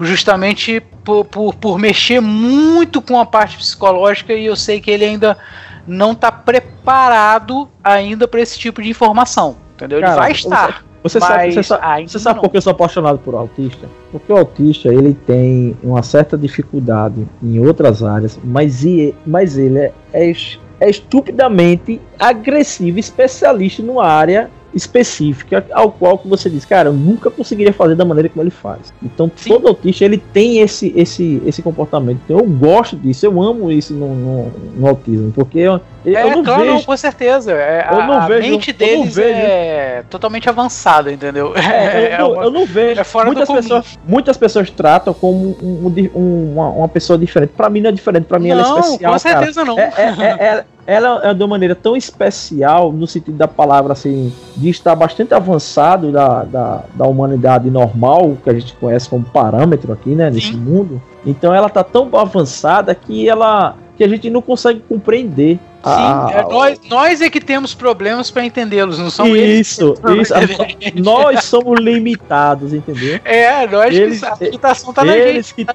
Ele- eles têm aquela pureza, tá? Eles têm essa pureza e essa, e essa diversidade nessas áreas. E é aí que o torna especial. É nesse sentido, Sim. entendeu? É por, por isso justamente que tem, tem que se ter um, um, assim, um, um- um trabalho muito grande é, nessa parte com, com, com, com os autistas, né? Principalmente, igual eu lido com meu filho, eu tenho muito cuidado. Eu ainda não apresentei o RPG propriamente dito para ele. Eu apresentei em forma de jogos, tipo Final Fantasy. Ah, pô, tô jogando agora um jogo Indivisible, que é também RPG. Eu vou apresentando assim, mas eu- é- ele ainda não está no ponto de, ah, eu vou jogar um, eu vou apresentar um sistema e vou jogar um RPG de mesa com ele. Eu ainda acho que, que a mente dele ainda não, não, não- talvez ainda não esteja preparado para isso agora. Eu acho que eu vou esperar um pouquinho mais para apresentar para Mas ele é o ideal mesmo. na, na, na, na, na íntegra mesmo. Isso Eu- é o RPG. Eu penso assim também pro meu filho. Eu apenas mostro alguns elementos do RPG clássico, né? Por exemplo, filho, o, o fogo e o frio tem essa diferença, um é mais forte que o outro. Então, essas coisas básicas de, de elementais, é, de, de dinâmica mesmo de alguns jogos que apresentam, que é Uhum. elementos de RPG, eu vou apresentando a ele. Mas não o RPG a fundo, onde você imersivo mesmo ali, não. É, exatamente, porque a imersão para eles é uma coisa muito diferente para nossa imersão, entendeu? Sim, sim. Eles se jogam mesmo, eles vão lá Ah. no fundo da coisa, entendeu? A E gente- é isso que de vez em quando a gente tem dificuldade para trabalhar, né? A gente é tipo Deadpool, a gente tem aquela quarta parede lá, a gente tem um freio, né? Exa- mas eles eles- não têm, eles vão embora. Se deixar, eles Vão vão embora embora. mesmo, entendeu? É isso aí. sobre o mundo inteiro Avalon, né? É, você planejou algum vilão específico, alguma Lembrei. situação do mal específica ou vão ser coisas mais aleatórias, personagens mais soltos? Terão. é, é, vai haver vilões específicos, tá? Mas esses vilões é tipo aquele que você vai dizer, meu malvado favorito. vai ter esse tipo de vilões. O. Gru. É. Então, eu digo assim, geralmente esses vilões serão personagens, tá? NPCs que faz parte, que contribuem com o mundo, o universo de Avalon. Inclusive, até tem alguns que são de personagens mesmo que foram de jogadores que jogaram comigo, entendeu? Que foram imortalizados, entre aspas, estão dentro do jogo também. E eles serão, assim, alguns desafios, né? Não será aquele desafio onde o bem vence o mal, aquela história toda, mas serão desafios que corriqueiros ali, de você invadir o território dele, entendeu? Então você vai foi desafiado, vai precisar só sair de lá se você derrotá-lo. Esse tipo de, de conteúdo vai, vai haver sim. É, Agora uma pergunta, comentado- emendando o papo vilão rapidinho. É, eu posso ser um vilão? Cara, eu tô pensando deixar esse método no jogo de você ser um vilão. Só que demanda bastante tempo, bastante trabalho. Cara. Eu quero colocar isso no jogo, mas eu quero ter mais tempo, entendeu? Não tô focando agora para início. Não significa que eu não lance posteriormente um update onde você poderá ser vilão do mundo. Não significa que vai, vai deixar. Eu estou vendo essa possibilidade. Muitas pessoas querem ser vilão no mundo, gostaria de é, ser caçada, né? Inclusive, né? E praticamente você viraria amiguinho dos inimigos, né? então você seria o amigo deles. E aí realmente eu, eu estou vendo essa possibilidade de, de, ter vilão, você ser vilão no jogo, né? Mas você pode ser vilão indiretamente, tá? No jogo. Ah, tá lá o fazendeiro. Vou não, Leão, vou não, não ajudar não. Morra. você pode passar direto. Lógico que terá tipo assim, consequência. Assim, tá, lá, tá lá meu castelo. Soldadinhos vão roubar aquela vila? Bom, aí realmente eu tô pensando em colocar isso, pode ter no jogo, tá? Você roubar as vilas vizinhas. Ah. Só que vai haver consequência, entendeu? Aquele sistema que eu disse lá pra vocês da Fortaleza, que eu ia mandar mercenários, tá? Vocês, eu tô vendo a possibilidade de vocês mandarem atacar também as vilas vizinhas. O mundo é é grande, o mundo é grande. Essa é uma pequena região de San Valen. Eu pretendo lançar posteriormente, futuramente. Isso depende muito do, da comunidade, do retorno, da galera que estão se envolvendo. Eu lançar as etapas das outras regiões, porque existem várias regiões, tá? E, vai ser bastante. Cara, eu construí um mundo, se for botar mesmo assim, a nível de Avalon mesmo assim, que eu realmente gostaria de lançar, e devido ao tempo mesmo não tenho como, um mundo gigante mesmo, completo. É, pode, pode, pode dizer aí, cara, ser um mundo bastante expansivo. Você, eu não vou dizer que chegaria a um WoW da vida, mas é, chega, chega por aí, cara. Chega quase, digamos assim, na metade de um U mesmo, da quantidade de, de, de absurdo de. É, se a gente for pensar, por exemplo, DD, cara, DD tem mapa que não foi explorado até hoje, tem aventura que não foi jogada até hoje, né, cara? É isso aí que eu tô falando. A, a, o Avalon foi justamente inspirado. Cara, o Avalon tem muita inspiração, sabe de quê? Pra quem conhece mesmo aí, quem é o School, Forgotten Realms, que é Fire, que é justamente o livro lá do DD. É, eu tava jogando uma aventura em Fire. Pronto. Fire, eu tenho muita inspiração de Fire, cara. E o Ávolo, assim, é tão interessante que eu vou contar aqui um pouco da história. O Ávolo, a gente criou esse mundo Ávolo porque a gente tava numa campanha na narração onde a Mistra lá, a Mistra, pra quem não conhece a NPC lá de Forgotten Realms, que é uma deusa, e na época ela é a deusa da magia, que ela comandava toda a trama lá, que, que achar lá, que era a trama oposta dela também. Uhum. E ela podia acabar com a magia no estrado dele e você ficava sem magia. Então o que, que a gente fez? Nossos personagens, como era conjuradores, a gente precisou criar um, um demi-plano lá, um semi-plano. A gente tinha que se esconder dos deuses, fazer nossas coisas mágicas e não deixar ninguém ver. Então a gente saiu construindo essas coisas, a gente acabou criando árvore, cara. A gente acabou criando um universo paralelo, entendeu? Porque as nossas campanhas a gente chegou até a enfrentar deuses. Inclusive, a gente jogou muito, jogou por 3, 4 anos. Então a ideia foi isso, cara. Então a gente teve esses conceitos e a gente foi criando o mundo. Aí, peraí, aí, aí existia lá o livro que era o, o, o Divino lá, do, que era Divindade Semideuses, o livro na época, se não me engano. Uhum. Existia, existia lá habilidades divinas relevantes, ao qual você criava mesmo, você fazia feitos divinos, né? Aí, por exemplo, você criava uma natureza, criava um lago, criava um rio, essas coisas todas, uma, uma floresta. Então aí a gente foi construindo, é, fazendo esses feitos durante o jogo e a gente conseguiu criar a, o mundo do Avalon, entendeu? E praticamente Avalon se tornou nosso refúgio. E aí tem uma história por trás que os jogadores vão interagir durante o game, entendeu? Tem lá, por exemplo, uns, uns deuses lá mortos que morreram na mão do cara Galano Del, que é um um mago poderoso, entendeu? Que é o meu parceiro, que é o deus da magia, ele inclusive se tornou o deus da magia, ele é o deus da magia nesse mundo diabo. E vocês irão interagir com ele, vai chegar um momento lá que vocês vão ter um templo dele lá que tá engraçado que na história do jogo a gente construiu um templo, a cidade dele, né, no caso, que quem invadisse a cidade dele e quebrasse um muro, aquele pedaço de muro se tornava era uma magia viva que se tornava golems se tornava golems para lutar contra os inimigos. Então era interessante que a gente fazia as magias rituais na época lá, a gente usava bastante conceitos mágicos e, e histórias. E inclusive dentro do jogo de Diablo agora tem o templo dele lá que tem esses golems lá devido aos muros que foram quebrados, entendeu? Faz parte da história também. Então toda a lore assim que a gente saiu jogando, foi, eu fui colocando dentro do jogo assim um, um, umas referências de tudo que a gente já jogou, entendeu? Pô, então, isso, é, isso é maneiro, cara. É, como o Wagner tocou o assunto aí das divindades, eu lembrei da pergunta que eu tinha para fazer. É, obviamente a gente vai ter várias divindades, várias formas de deuses Vai e, e vão enfrentar elas. E esse era o ponto. A gente vai ter confronto com esses deuses, vão ter Vai. deuses que são benevolentes, que vão ajudar a gente nas missões, Sim. e vão ter deuses que vão estão lá só pra ferrar com a nossa cabeça Sim. mesmo. Inclusive, vai ter uma Torre dos Deuses, uma Tower of God aí, uma referência. pra quem sabe o que eu tô falando.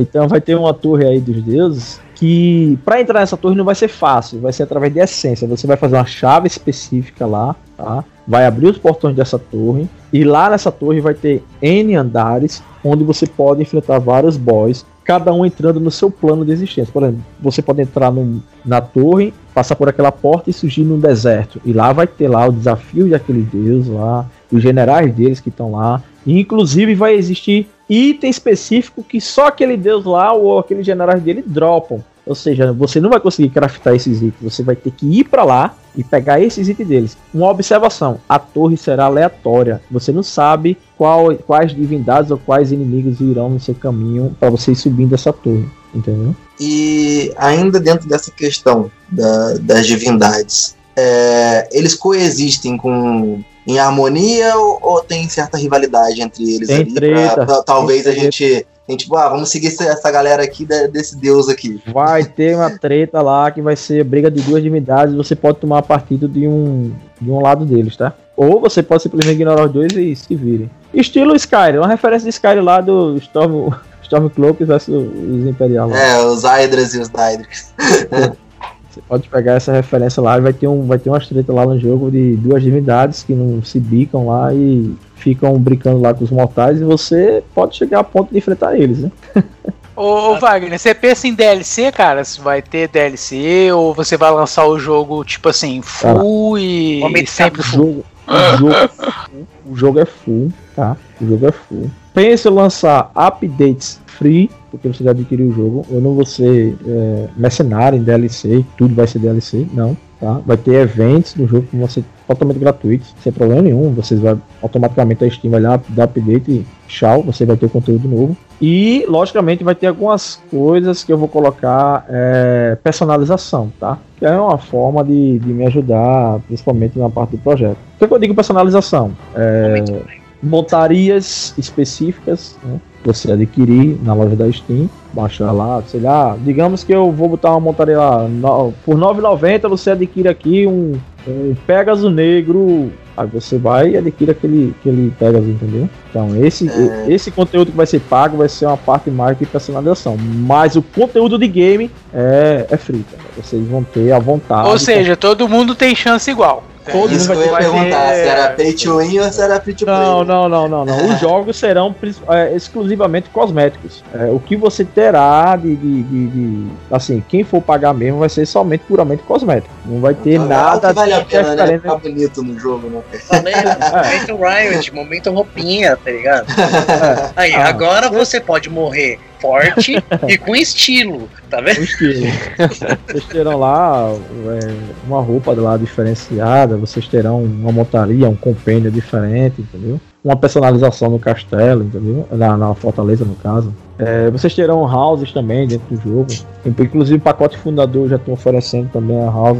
Eu ainda não divulguei ainda o pacote de fundador a, a fundo mesmo, porque eu já estou planejando aí uma campanha no Apoia-se quem vai querer se tornar fundador, entendeu? Nessas requisitos aí. Eu tenho que levantar realmente um valor específico, que eu quero botar a tecnologia chamada Ray Trace. Essa tecnologia Ray Trace, ela requer uma placa de vídeo bastante Nossa. robusta. Sim. Já conosco que eu tenho uma aqui, Tá. galera. Mas, pô, bonita, né, cara? Aí eu preciso Vou aderir. botar então- minha RTX pra trabalhar, então. É isso que você quer Ai. dizer? É, aí praticamente eu tenho que dar um upgrade, cara, no meu setup. Então, tanto no setup como também preciso adquirir esse software que eu queria realmente botar os personagens com mais. É, com um gráfico bastante melhorado, entendeu? Apesar que já tô com todos os personagens prontos, apenas só iria melhorar a, a, a qualidade deles, né? Eu realmente preciso adquirir esse software e um setup melhor. Aproveitando que, que vocês tocando nesse, tocaram nesse assunto agora, é, como que vai ser a, a questão do- dos pré-requisitos pro jogo? Se você já tem algo em mente, e sobre É. as datas de lançamento. Tá, o pré-requisito do jogo, ele tá envolvido em i3 básico, mínimo assim, ideal para ter uma experiência bastante legal, 30 FPS aí pra cima. É, de 6 a 8 GB de Eu tô dizendo 8 GB de memória, mas com 6 já tá rolando, tá? De 6 a 8 GB de memória. Você já tem uma experiência legal, já chega a 50 a 60 FPS com a placa de vídeo 750 Ti. Cara, você vê que é um. Aí ficou bom, hein? você vê que é um, requisito bastante de, de, performance que você tem de 40 a 60 FPS numa qualidade de hardware desse nível, tá? Em questão de hardware, é bem democrático, hein? Ah. Real, pô, a galera, pô, quem comprou o PC há 5 anos atrás tá tranquilo, tá ligado? Ah, tá tranquilo. Então a galera que tá com esse PC mais um pouquinho defasado aí no mercado vai ter possibilidade sim, de jogar Ávila sem problema nenhum. Inclusive algumas pessoas que aderiram na época lá da demo gostaram bastante da performance do game, me deram feedbacks positivos nessa, nessa parte aí que eu tenho bastante cuidado é, para não estragar né, a gameplay do pessoal. Se quiser mandar já... beta pra gente aqui, pode mandar, Opa. tá? Não ligo não. Já tá com um sorriso no meu eu vou mandar sim, tá? disso. eu, vou, eu vou mandar sim a beta. Inclusive, deixa eu primeiro dar pra galera que realmente chegaram junto, tem que contribuir, que eu prometi pro pessoal lá, que eles é, praticamente eles garantiram o beta deles com a doação mínima de 10 reais, que foi na verdade um incentivo lá, né, na, na page, né? Sim, sim. incentivo. E aí eu vou repassar betas para eles e, e, além dos sorteios, mas sim, eu já estou com uma beta exclusiva para entregar a algumas pessoas e algumas comunidades, como a de vocês, claro, e para vocês curtirem bastante o jogo aí. Já vamos puxar aquela gameplay ao vivo lá em parceria lá na Super Hero, hein? Sim, Exatamente. E acredita quem vai estar tá jogando? não tem graça não eu jogar essa gameplay também não. E... Já sei tudo que tem no jogo, Elasco. Ah, engraçado, cara. Aí fica fácil. Não, mas é sério. Né, como eu sei que tem tudo no jogo, não significa que fica fácil. É, é isso que eu achei interessante. A jogabilidade, a minha característica de jogar, vai variar muito dependendo das, das regiões e situações, mesmo sabendo o que, é que tem lá. É interessante isso daí. É, e vai variar também do seu personagem, né? O sim, que, que, você vai sim. fazer com o seu personagem, quais as habilidades dele, o que, que você vai isso. poder combinar para fazer.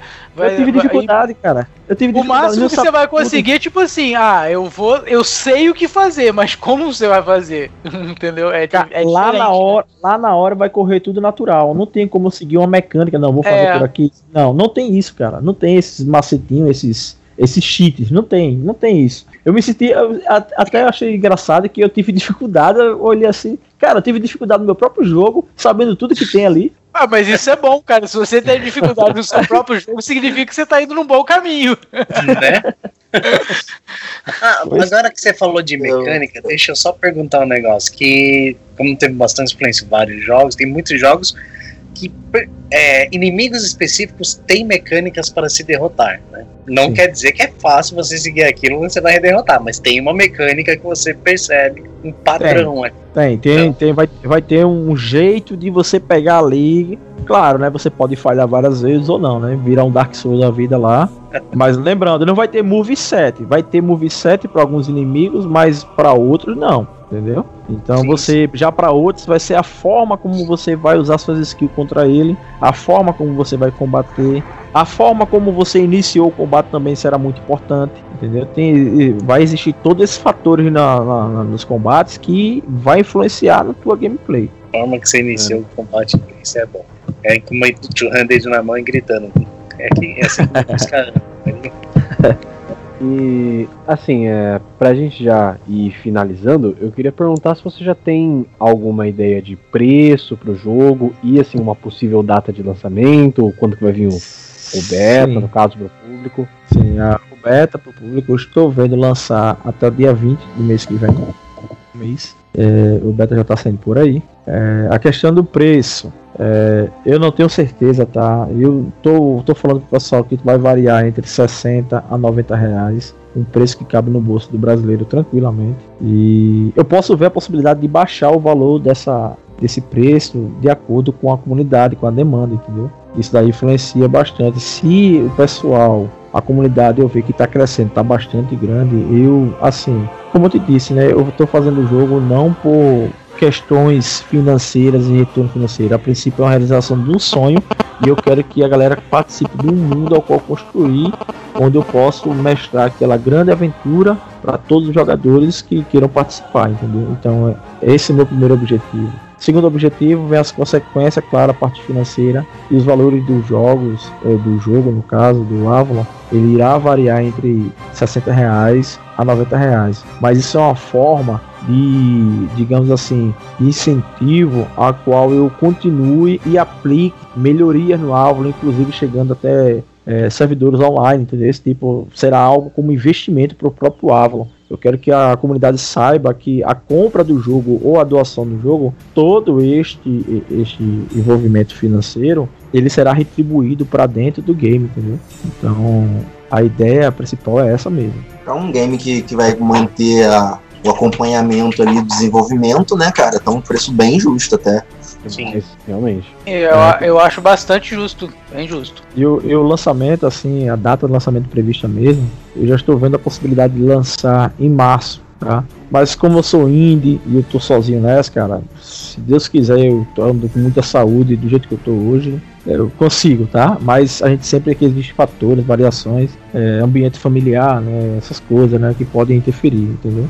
E, mas a minha pretensão, assim, é, nessa, nesse ritmo que eu tô seguindo, em março já deve ter, eu, eu já devo estar tá lançado, ter o pré-lançamento dele, tá? Inclusive, depois do beta, lá para novembro, eu já devo estar tá apresentando a loja da Steam já com conteúdo, com os vídeos, com as imagens, entendeu? Já com a comunidadezinha lá, interagindo mais com a galera. Então, isso daí, assim, eu quero passar bastante credibilidade no projeto Avalon para as pessoas que estão querendo se aproximar e participar, entendeu? Então, pode ver que eu estou quase todos os dias interagindo na rede social, mostrando conteúdos novos, é, mostrando a evolução do, do, do game, entendeu? O processo. Então eu sempre estou demonstrando assim, passando a confiança e a credibilidade no projeto. Esse o Avalon, independente do pessoal doarem ou comprar ou não, irá ser lançado, cara, independente. Você tá entendendo? Então minha ideia é lançar porque é um sonho meu de lançar o game ponto final. E se vai ter retorno ou não, não estou preocupado com isso. A minha preocupação maior é passar um ambiente onde os jogadores possam participar e se divertir ali em conjunto comigo, que serão praticamente eu narrando aquela aventura, enviando para todos vocês e jogando e a gente curtindo junto. Essa é a ideia. Bacana, bacana. O cara conseguiu fazer a parada que ninguém consegue, né? Tipo, manter a galera pra jogar RPG ali pra sempre junto. Mas esse aí, você, você matou a charada, tá? Você conseguiu matar a charada. Essa é a ideia do Avalon, cara. Ele foi construído isso, porque muitas pessoas não conseguem encontrar com os amigos e apenas estão online. E aí fica difícil jogar aquele RPG, RPGzinho clássico, né? Agora vai dar. Agora vai dar. É, a gente mesmo, é cara. Eu mesmo, cara. Eu, tipo assim, eu tenho uma galera, assim, daqui de, daqui de Paraíba, da minha galera de infância. A gente não consegue jogar hoje, entendeu? A gente não consegue jogar. Mesmo até via online a gente não consegue, mas de repente, por exemplo, numa partida do Avalon a gente consegue jogar de boa, saca? Até porque o Avalon ele não vai ser aquele grind o Avalon não vai ser aquela coisa onde vai prender o jogador. Ter, ah, você tem que ficar aqui 8 horas jogando, senão você vai ficar para trás. Não tem isso. O Avalon, ele, cada um é sua jogabilidade única. Você pode adquirir uma coisa é, boa, rápida, ou você pode demorar para adquirir aquele, aquele item maravilhoso, ou adquirir recompensas é, mais oneráveis, né? Então, isso daí depende de jogador para jogador. Não tem essa de eu ficar aqui 8 horas no computador na frente do Avalon. Ah, não, vou adquirir mais coisa que qualquer outro jogador. Não, não vai ser assim. Não, é sua gameplay é sua gameplay e acabou. Isso. Sim, Não vai ser assim. Então, essa é a ideia do jogo, de a galera divertir sem ter aquele vínculo de ah, eu tenho que bater o ponto lá naquele game todos os dias, porque senão eu vou perder isso e isso aqui. Não, não quero isso. Eu quero que o jogador sinta, sinta-se à vontade a participar do Avalon, jogar o Avalon e independente da gameplay dele, ele vai conquistando conforme a sua evolução, o seu conceito de jogo e assim por diante. Bacana, bacana. Tá. Só cortando aqui rapidinho, é, alguém quer fazer mais alguma pergunta ou a gente já pode encerrar? Eu só ia perguntar um negocinho que ele Não, falou, pode... né, você pode construir conseguir um item bom muito rápido, ou você pode conseguir demorar para conseguir um item bom. Isso nos leva a uma pergunta que é muito comum em jogos de RPG, é, que os RPGs de livro são liberados, mas quando você passa ali para o computador tem aquela trava de item. Teremos a trava de item por level, por restrição de classe, por alguma coisa assim? Não, não vai haver trava de item, não vai haver. Não vai haver. Tem trava da skill, tá? A skill aí é óbvio que eu vou ter que travar, porque aí você só consegue aprender quando você chegar num determinado nível. Ah. Engraçado que Ávolo ele não tem um nível 1, 2, 3. Ele tem nível heróico, nível lendário e nível épico. A cada X pontos de evolução, você passa desses níveis automaticamente. Então, praticamente seu personagem fica mais poderoso, tem mais estamina, mais vitalidade e assim vai. Entendeu? Então você só evolui ajudando o mundo, contribuindo com o mundo dessa forma. Você não tem outra maneira de evoluir. Então, quanto mais pontos de evolução você juntar, por exemplo, se você juntar 15 pontos de evolução, você automaticamente já pula pro lendário. Você já vê que é, ah, é poucos pontos, são 15 quests. 15 quests? Não. São 15 missões com objetivos longos, ao qual você daqui para adquirir esse daí, essas 15, você vai ter uma gameplay mais ou menos de 10 a 15 horas. Então, você já tem essa noção. Ah, bom, aí é bom. Tá, tá certo, os itens, os skills é, seriam aquela trava do tipo, tanto do nível quanto de aprendizagem, né? É, Seria- Mas os itens, se você for um Isso, jogador inteligente e tiver uma construção boa e conseguir, por exemplo, você é uma criatura, você é um personagem heróico. Sem querer, você Sim. foi pra uma área lendária lá e você, cara, vou ter que sobreviver aqui, vou ter que combater aqui esses mobs aqui. Beleza, matou o mob, achou uma espada lá com ele, sei lá, uma espada melhor que a sua, você vai ter aquela espada, você vai usar ela sem problema nenhum. Por quê? Porque essa é a sua recompensa de ter sobrevivido ali. Certo. Ah, isso é ótimo, cara. Quando você tira uma trave de item, eu fico muito feliz. tá ligado? Não, que é, que é horrível. Você vai, é justamente o que você falou. Você vai numa área grande, você combate, dropa o negócio, você fala, é minha recompensa. Aí você olha a tua recompensa. Você só pode usar no level Deus. Você fala, porra, mano, Não vai ter isso não. como é que eu. É, é é tipo assim, é frustrante, tá ligado? É frustrante, um eu sei que é. bom e Pode usar. É frustrante demais isso daí. Sim, sim. Mas é isso aí, galera. Ah, o projeto Ávila é isso aí, que está exposto na mesa para todos. Eu sou bastante transparente. Atendo a todos que entrem em contato comigo, entendeu? Quem quiser entrar em contato pode entrar diretamente lá no direct lá na página. Inclusive, cara, tem o meu próprio WhatsApp lá na página. Como o Hans mesmo entrou em contato comigo pelo meu zap. E as pessoas têm contato direto comigo sem problema nenhum. para justamente eu passar esse feeling de credibilidade do projeto, entendeu? Então é isso aí que é gratificante receber bastante é, incentivos, né? Feedbacks da comunidade, inclusive assim de participações, como a do caso aqui da Super Hero. E isso é- ajuda bastante, assim, contribui indiretamente, contribui bastante para o projeto, porque é uma forma de você se sentir mais em- é, é, é, com mais disposição, eleva o vigor da, da pessoa ali. Poxa, é um negócio que você tá fazendo solo. Já é difícil com a diversidade da vida. E ali você tem aquela, aquela comunidade ali, cara, vai, tá massa o projeto, continua. Quero ver esse jogo, faz assim, faz assado. Então essas coisas realmente é, ajudam muito indiretamente, entendeu? A- não só a mim, como também o game, né? Bacana, bacana.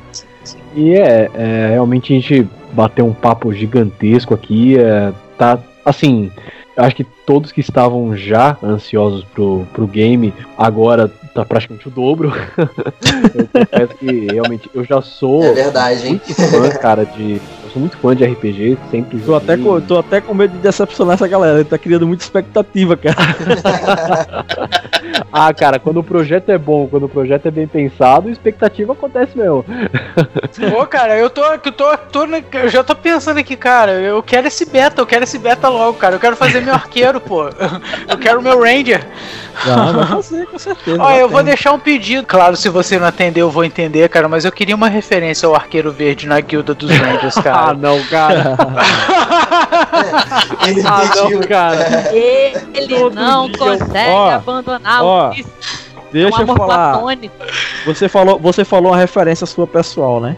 É, pois é. Ah, não acredito. inclusive- Vai, vai aparecer outro fã Não. daquilo. Não, é sério, é sério. Ah, não, cara. Inclusive, um dos pacotes fundadores, que é o pacote mais, mais caro, né, que tem, a pessoa que contribuiu com aquele pacote fundador, que é- vai ser bastante limitado. Ele vai escolher uma, uma referência no dev do game pra eu colocar lá. Ele vai colocar a ideia.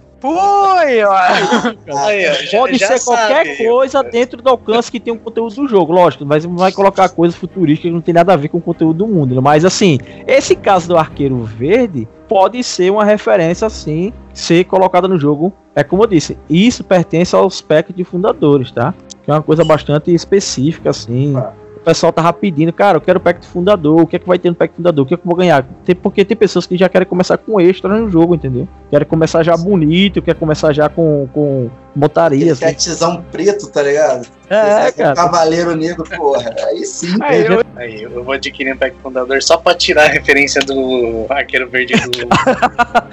Ele vai querer um pacote fundador maior que o meu só pra tirar a minha referência. Isso é que é ser contra, cara. Nossa senhora, hein? Bom, gente, então a gente vai finalizando por aqui. Eu espero que vocês tenham gostado, do mesmo jeito que a gente gostou muito de fazer parte desse bate-papo. Queria agradecer especialmente, claro, ao nosso convidado especial e deixar, né, agora um espacinho para você poder divulgar suas redes sociais. Você já falou um pouquinho, né, agora há pouco sobre como que o pessoal pode falar com você, mas agora tem um espaço totalmente dedicado para você divulgar mesmo como que o pessoal pode entrar em contato, como que eles podem eh, falar e ver um pouco mais do jogo. Tá, é, o contato principal é, é o Facebook, tá? Que é a página lá RPG Avalon, Avalon com M no final. E temos o Twitch, tá? A Twitch lá eu faço algumas lives também, que também é RPG Avalon, a Twitch. É, o canal do Facebook e do, do YouTube tá na própria página do Facebook, lá vocês podem encontrar. Inclusive meu contato telefone, tá? Pode entrar em contato direto comigo pelo WhatsApp ou pelo direct do próprio Facebook, no message lá, sem problema nenhum. Pô, Wagner, a gente queria agradecer muito mesmo a sua presença, cara. Foi sensacional estar nesse bate-papo aqui com você. Que nem eu falei, é, eu realmente fiquei muito ansioso pelo game quando saiu, né? Inclusive, já deixando pro pessoal, a gente fez uma matéria especial sobre o jogo também, tá lá no site, só você procurar especial projeto Avalon com M no final, para você poder saber um pouquinho mais também sobre o game, né? Caso você tenha mais interesse. E assim, assim que eu li a matéria, que eu conheci realmente o, o projeto, eu já fiquei ansioso e após esse papo aqui, pode ter certeza que nem eu falei, minha ansiedade ela dobrou. Então, cara, realmente foi muito bacana. Muito obrigado mesmo por ter participado. Cara, eu que agradeço, cara. Eu agradeço a vocês aí ter, ter contribuído bastante assim nesse bate-papo, tá? É, vocês fizeram assim as perguntas bem mais clássicas de muitas pessoas gostariam de tirar essa dúvida e a Super como sempre, vem apresentando um trabalho excelente, entendeu? Nessa parte aí ajudando principalmente os desenvolvedores indie do, da nossa terra, né? É, e realmente eu agradeço vocês de coração mesmo por por estar ajudando de, indiretamente nessa na divulgação do jogo. É, eu vou ficar aqui, eu vou ficar aqui, tipo, imaginando como é que me- seria a minha moradia no entreposto comercial do jogo. Já tô imaginando aqui. Ai, ai. Bom, é isso aí, gente. E claro, agradecendo também a todos os nossos membros recorrentes do podcast. E lembrando, né, agora, tanto o Sr. JM quanto o Alessandro, eles são membros novos aqui do podcast também. Então eu queria dar as boas-vindas para vocês. Sejam bem-vindos e desculpa a loucura de todo mundo, obviamente, né? então sejam bem-vindos, gente. Muito obrigado. É, Eu que loucura, agradeço, Você não tô viu feliz que é pra loucura caramba. ainda. Para mim é um motivo de muito, muito, muito orgulho. Eu tô feliz demais, demais por estar junto com vocês e espero poder participar dos demais também. Valeu mesmo, galera. Também agradeço do fundo do meu coração. Bora pra frente. Participar. É isso aí, gente. Então, se vocês quiserem conferir mais conteúdo como esse aqui, é só acessar o nosso site, o www.superherobrasil.com.br. Passa também nas nossas redes sociais, o arroba Super Hero Brasil, tanto no Facebook quanto no Instagram. E claro, continue acompanhando o nosso podcast semanal, o Audio Hero, sempre baseado em puro achismo e teoria da conspiração. Então é isso aí, gente. Muito obrigado por terem acompanhado até aqui. Até semana que vem.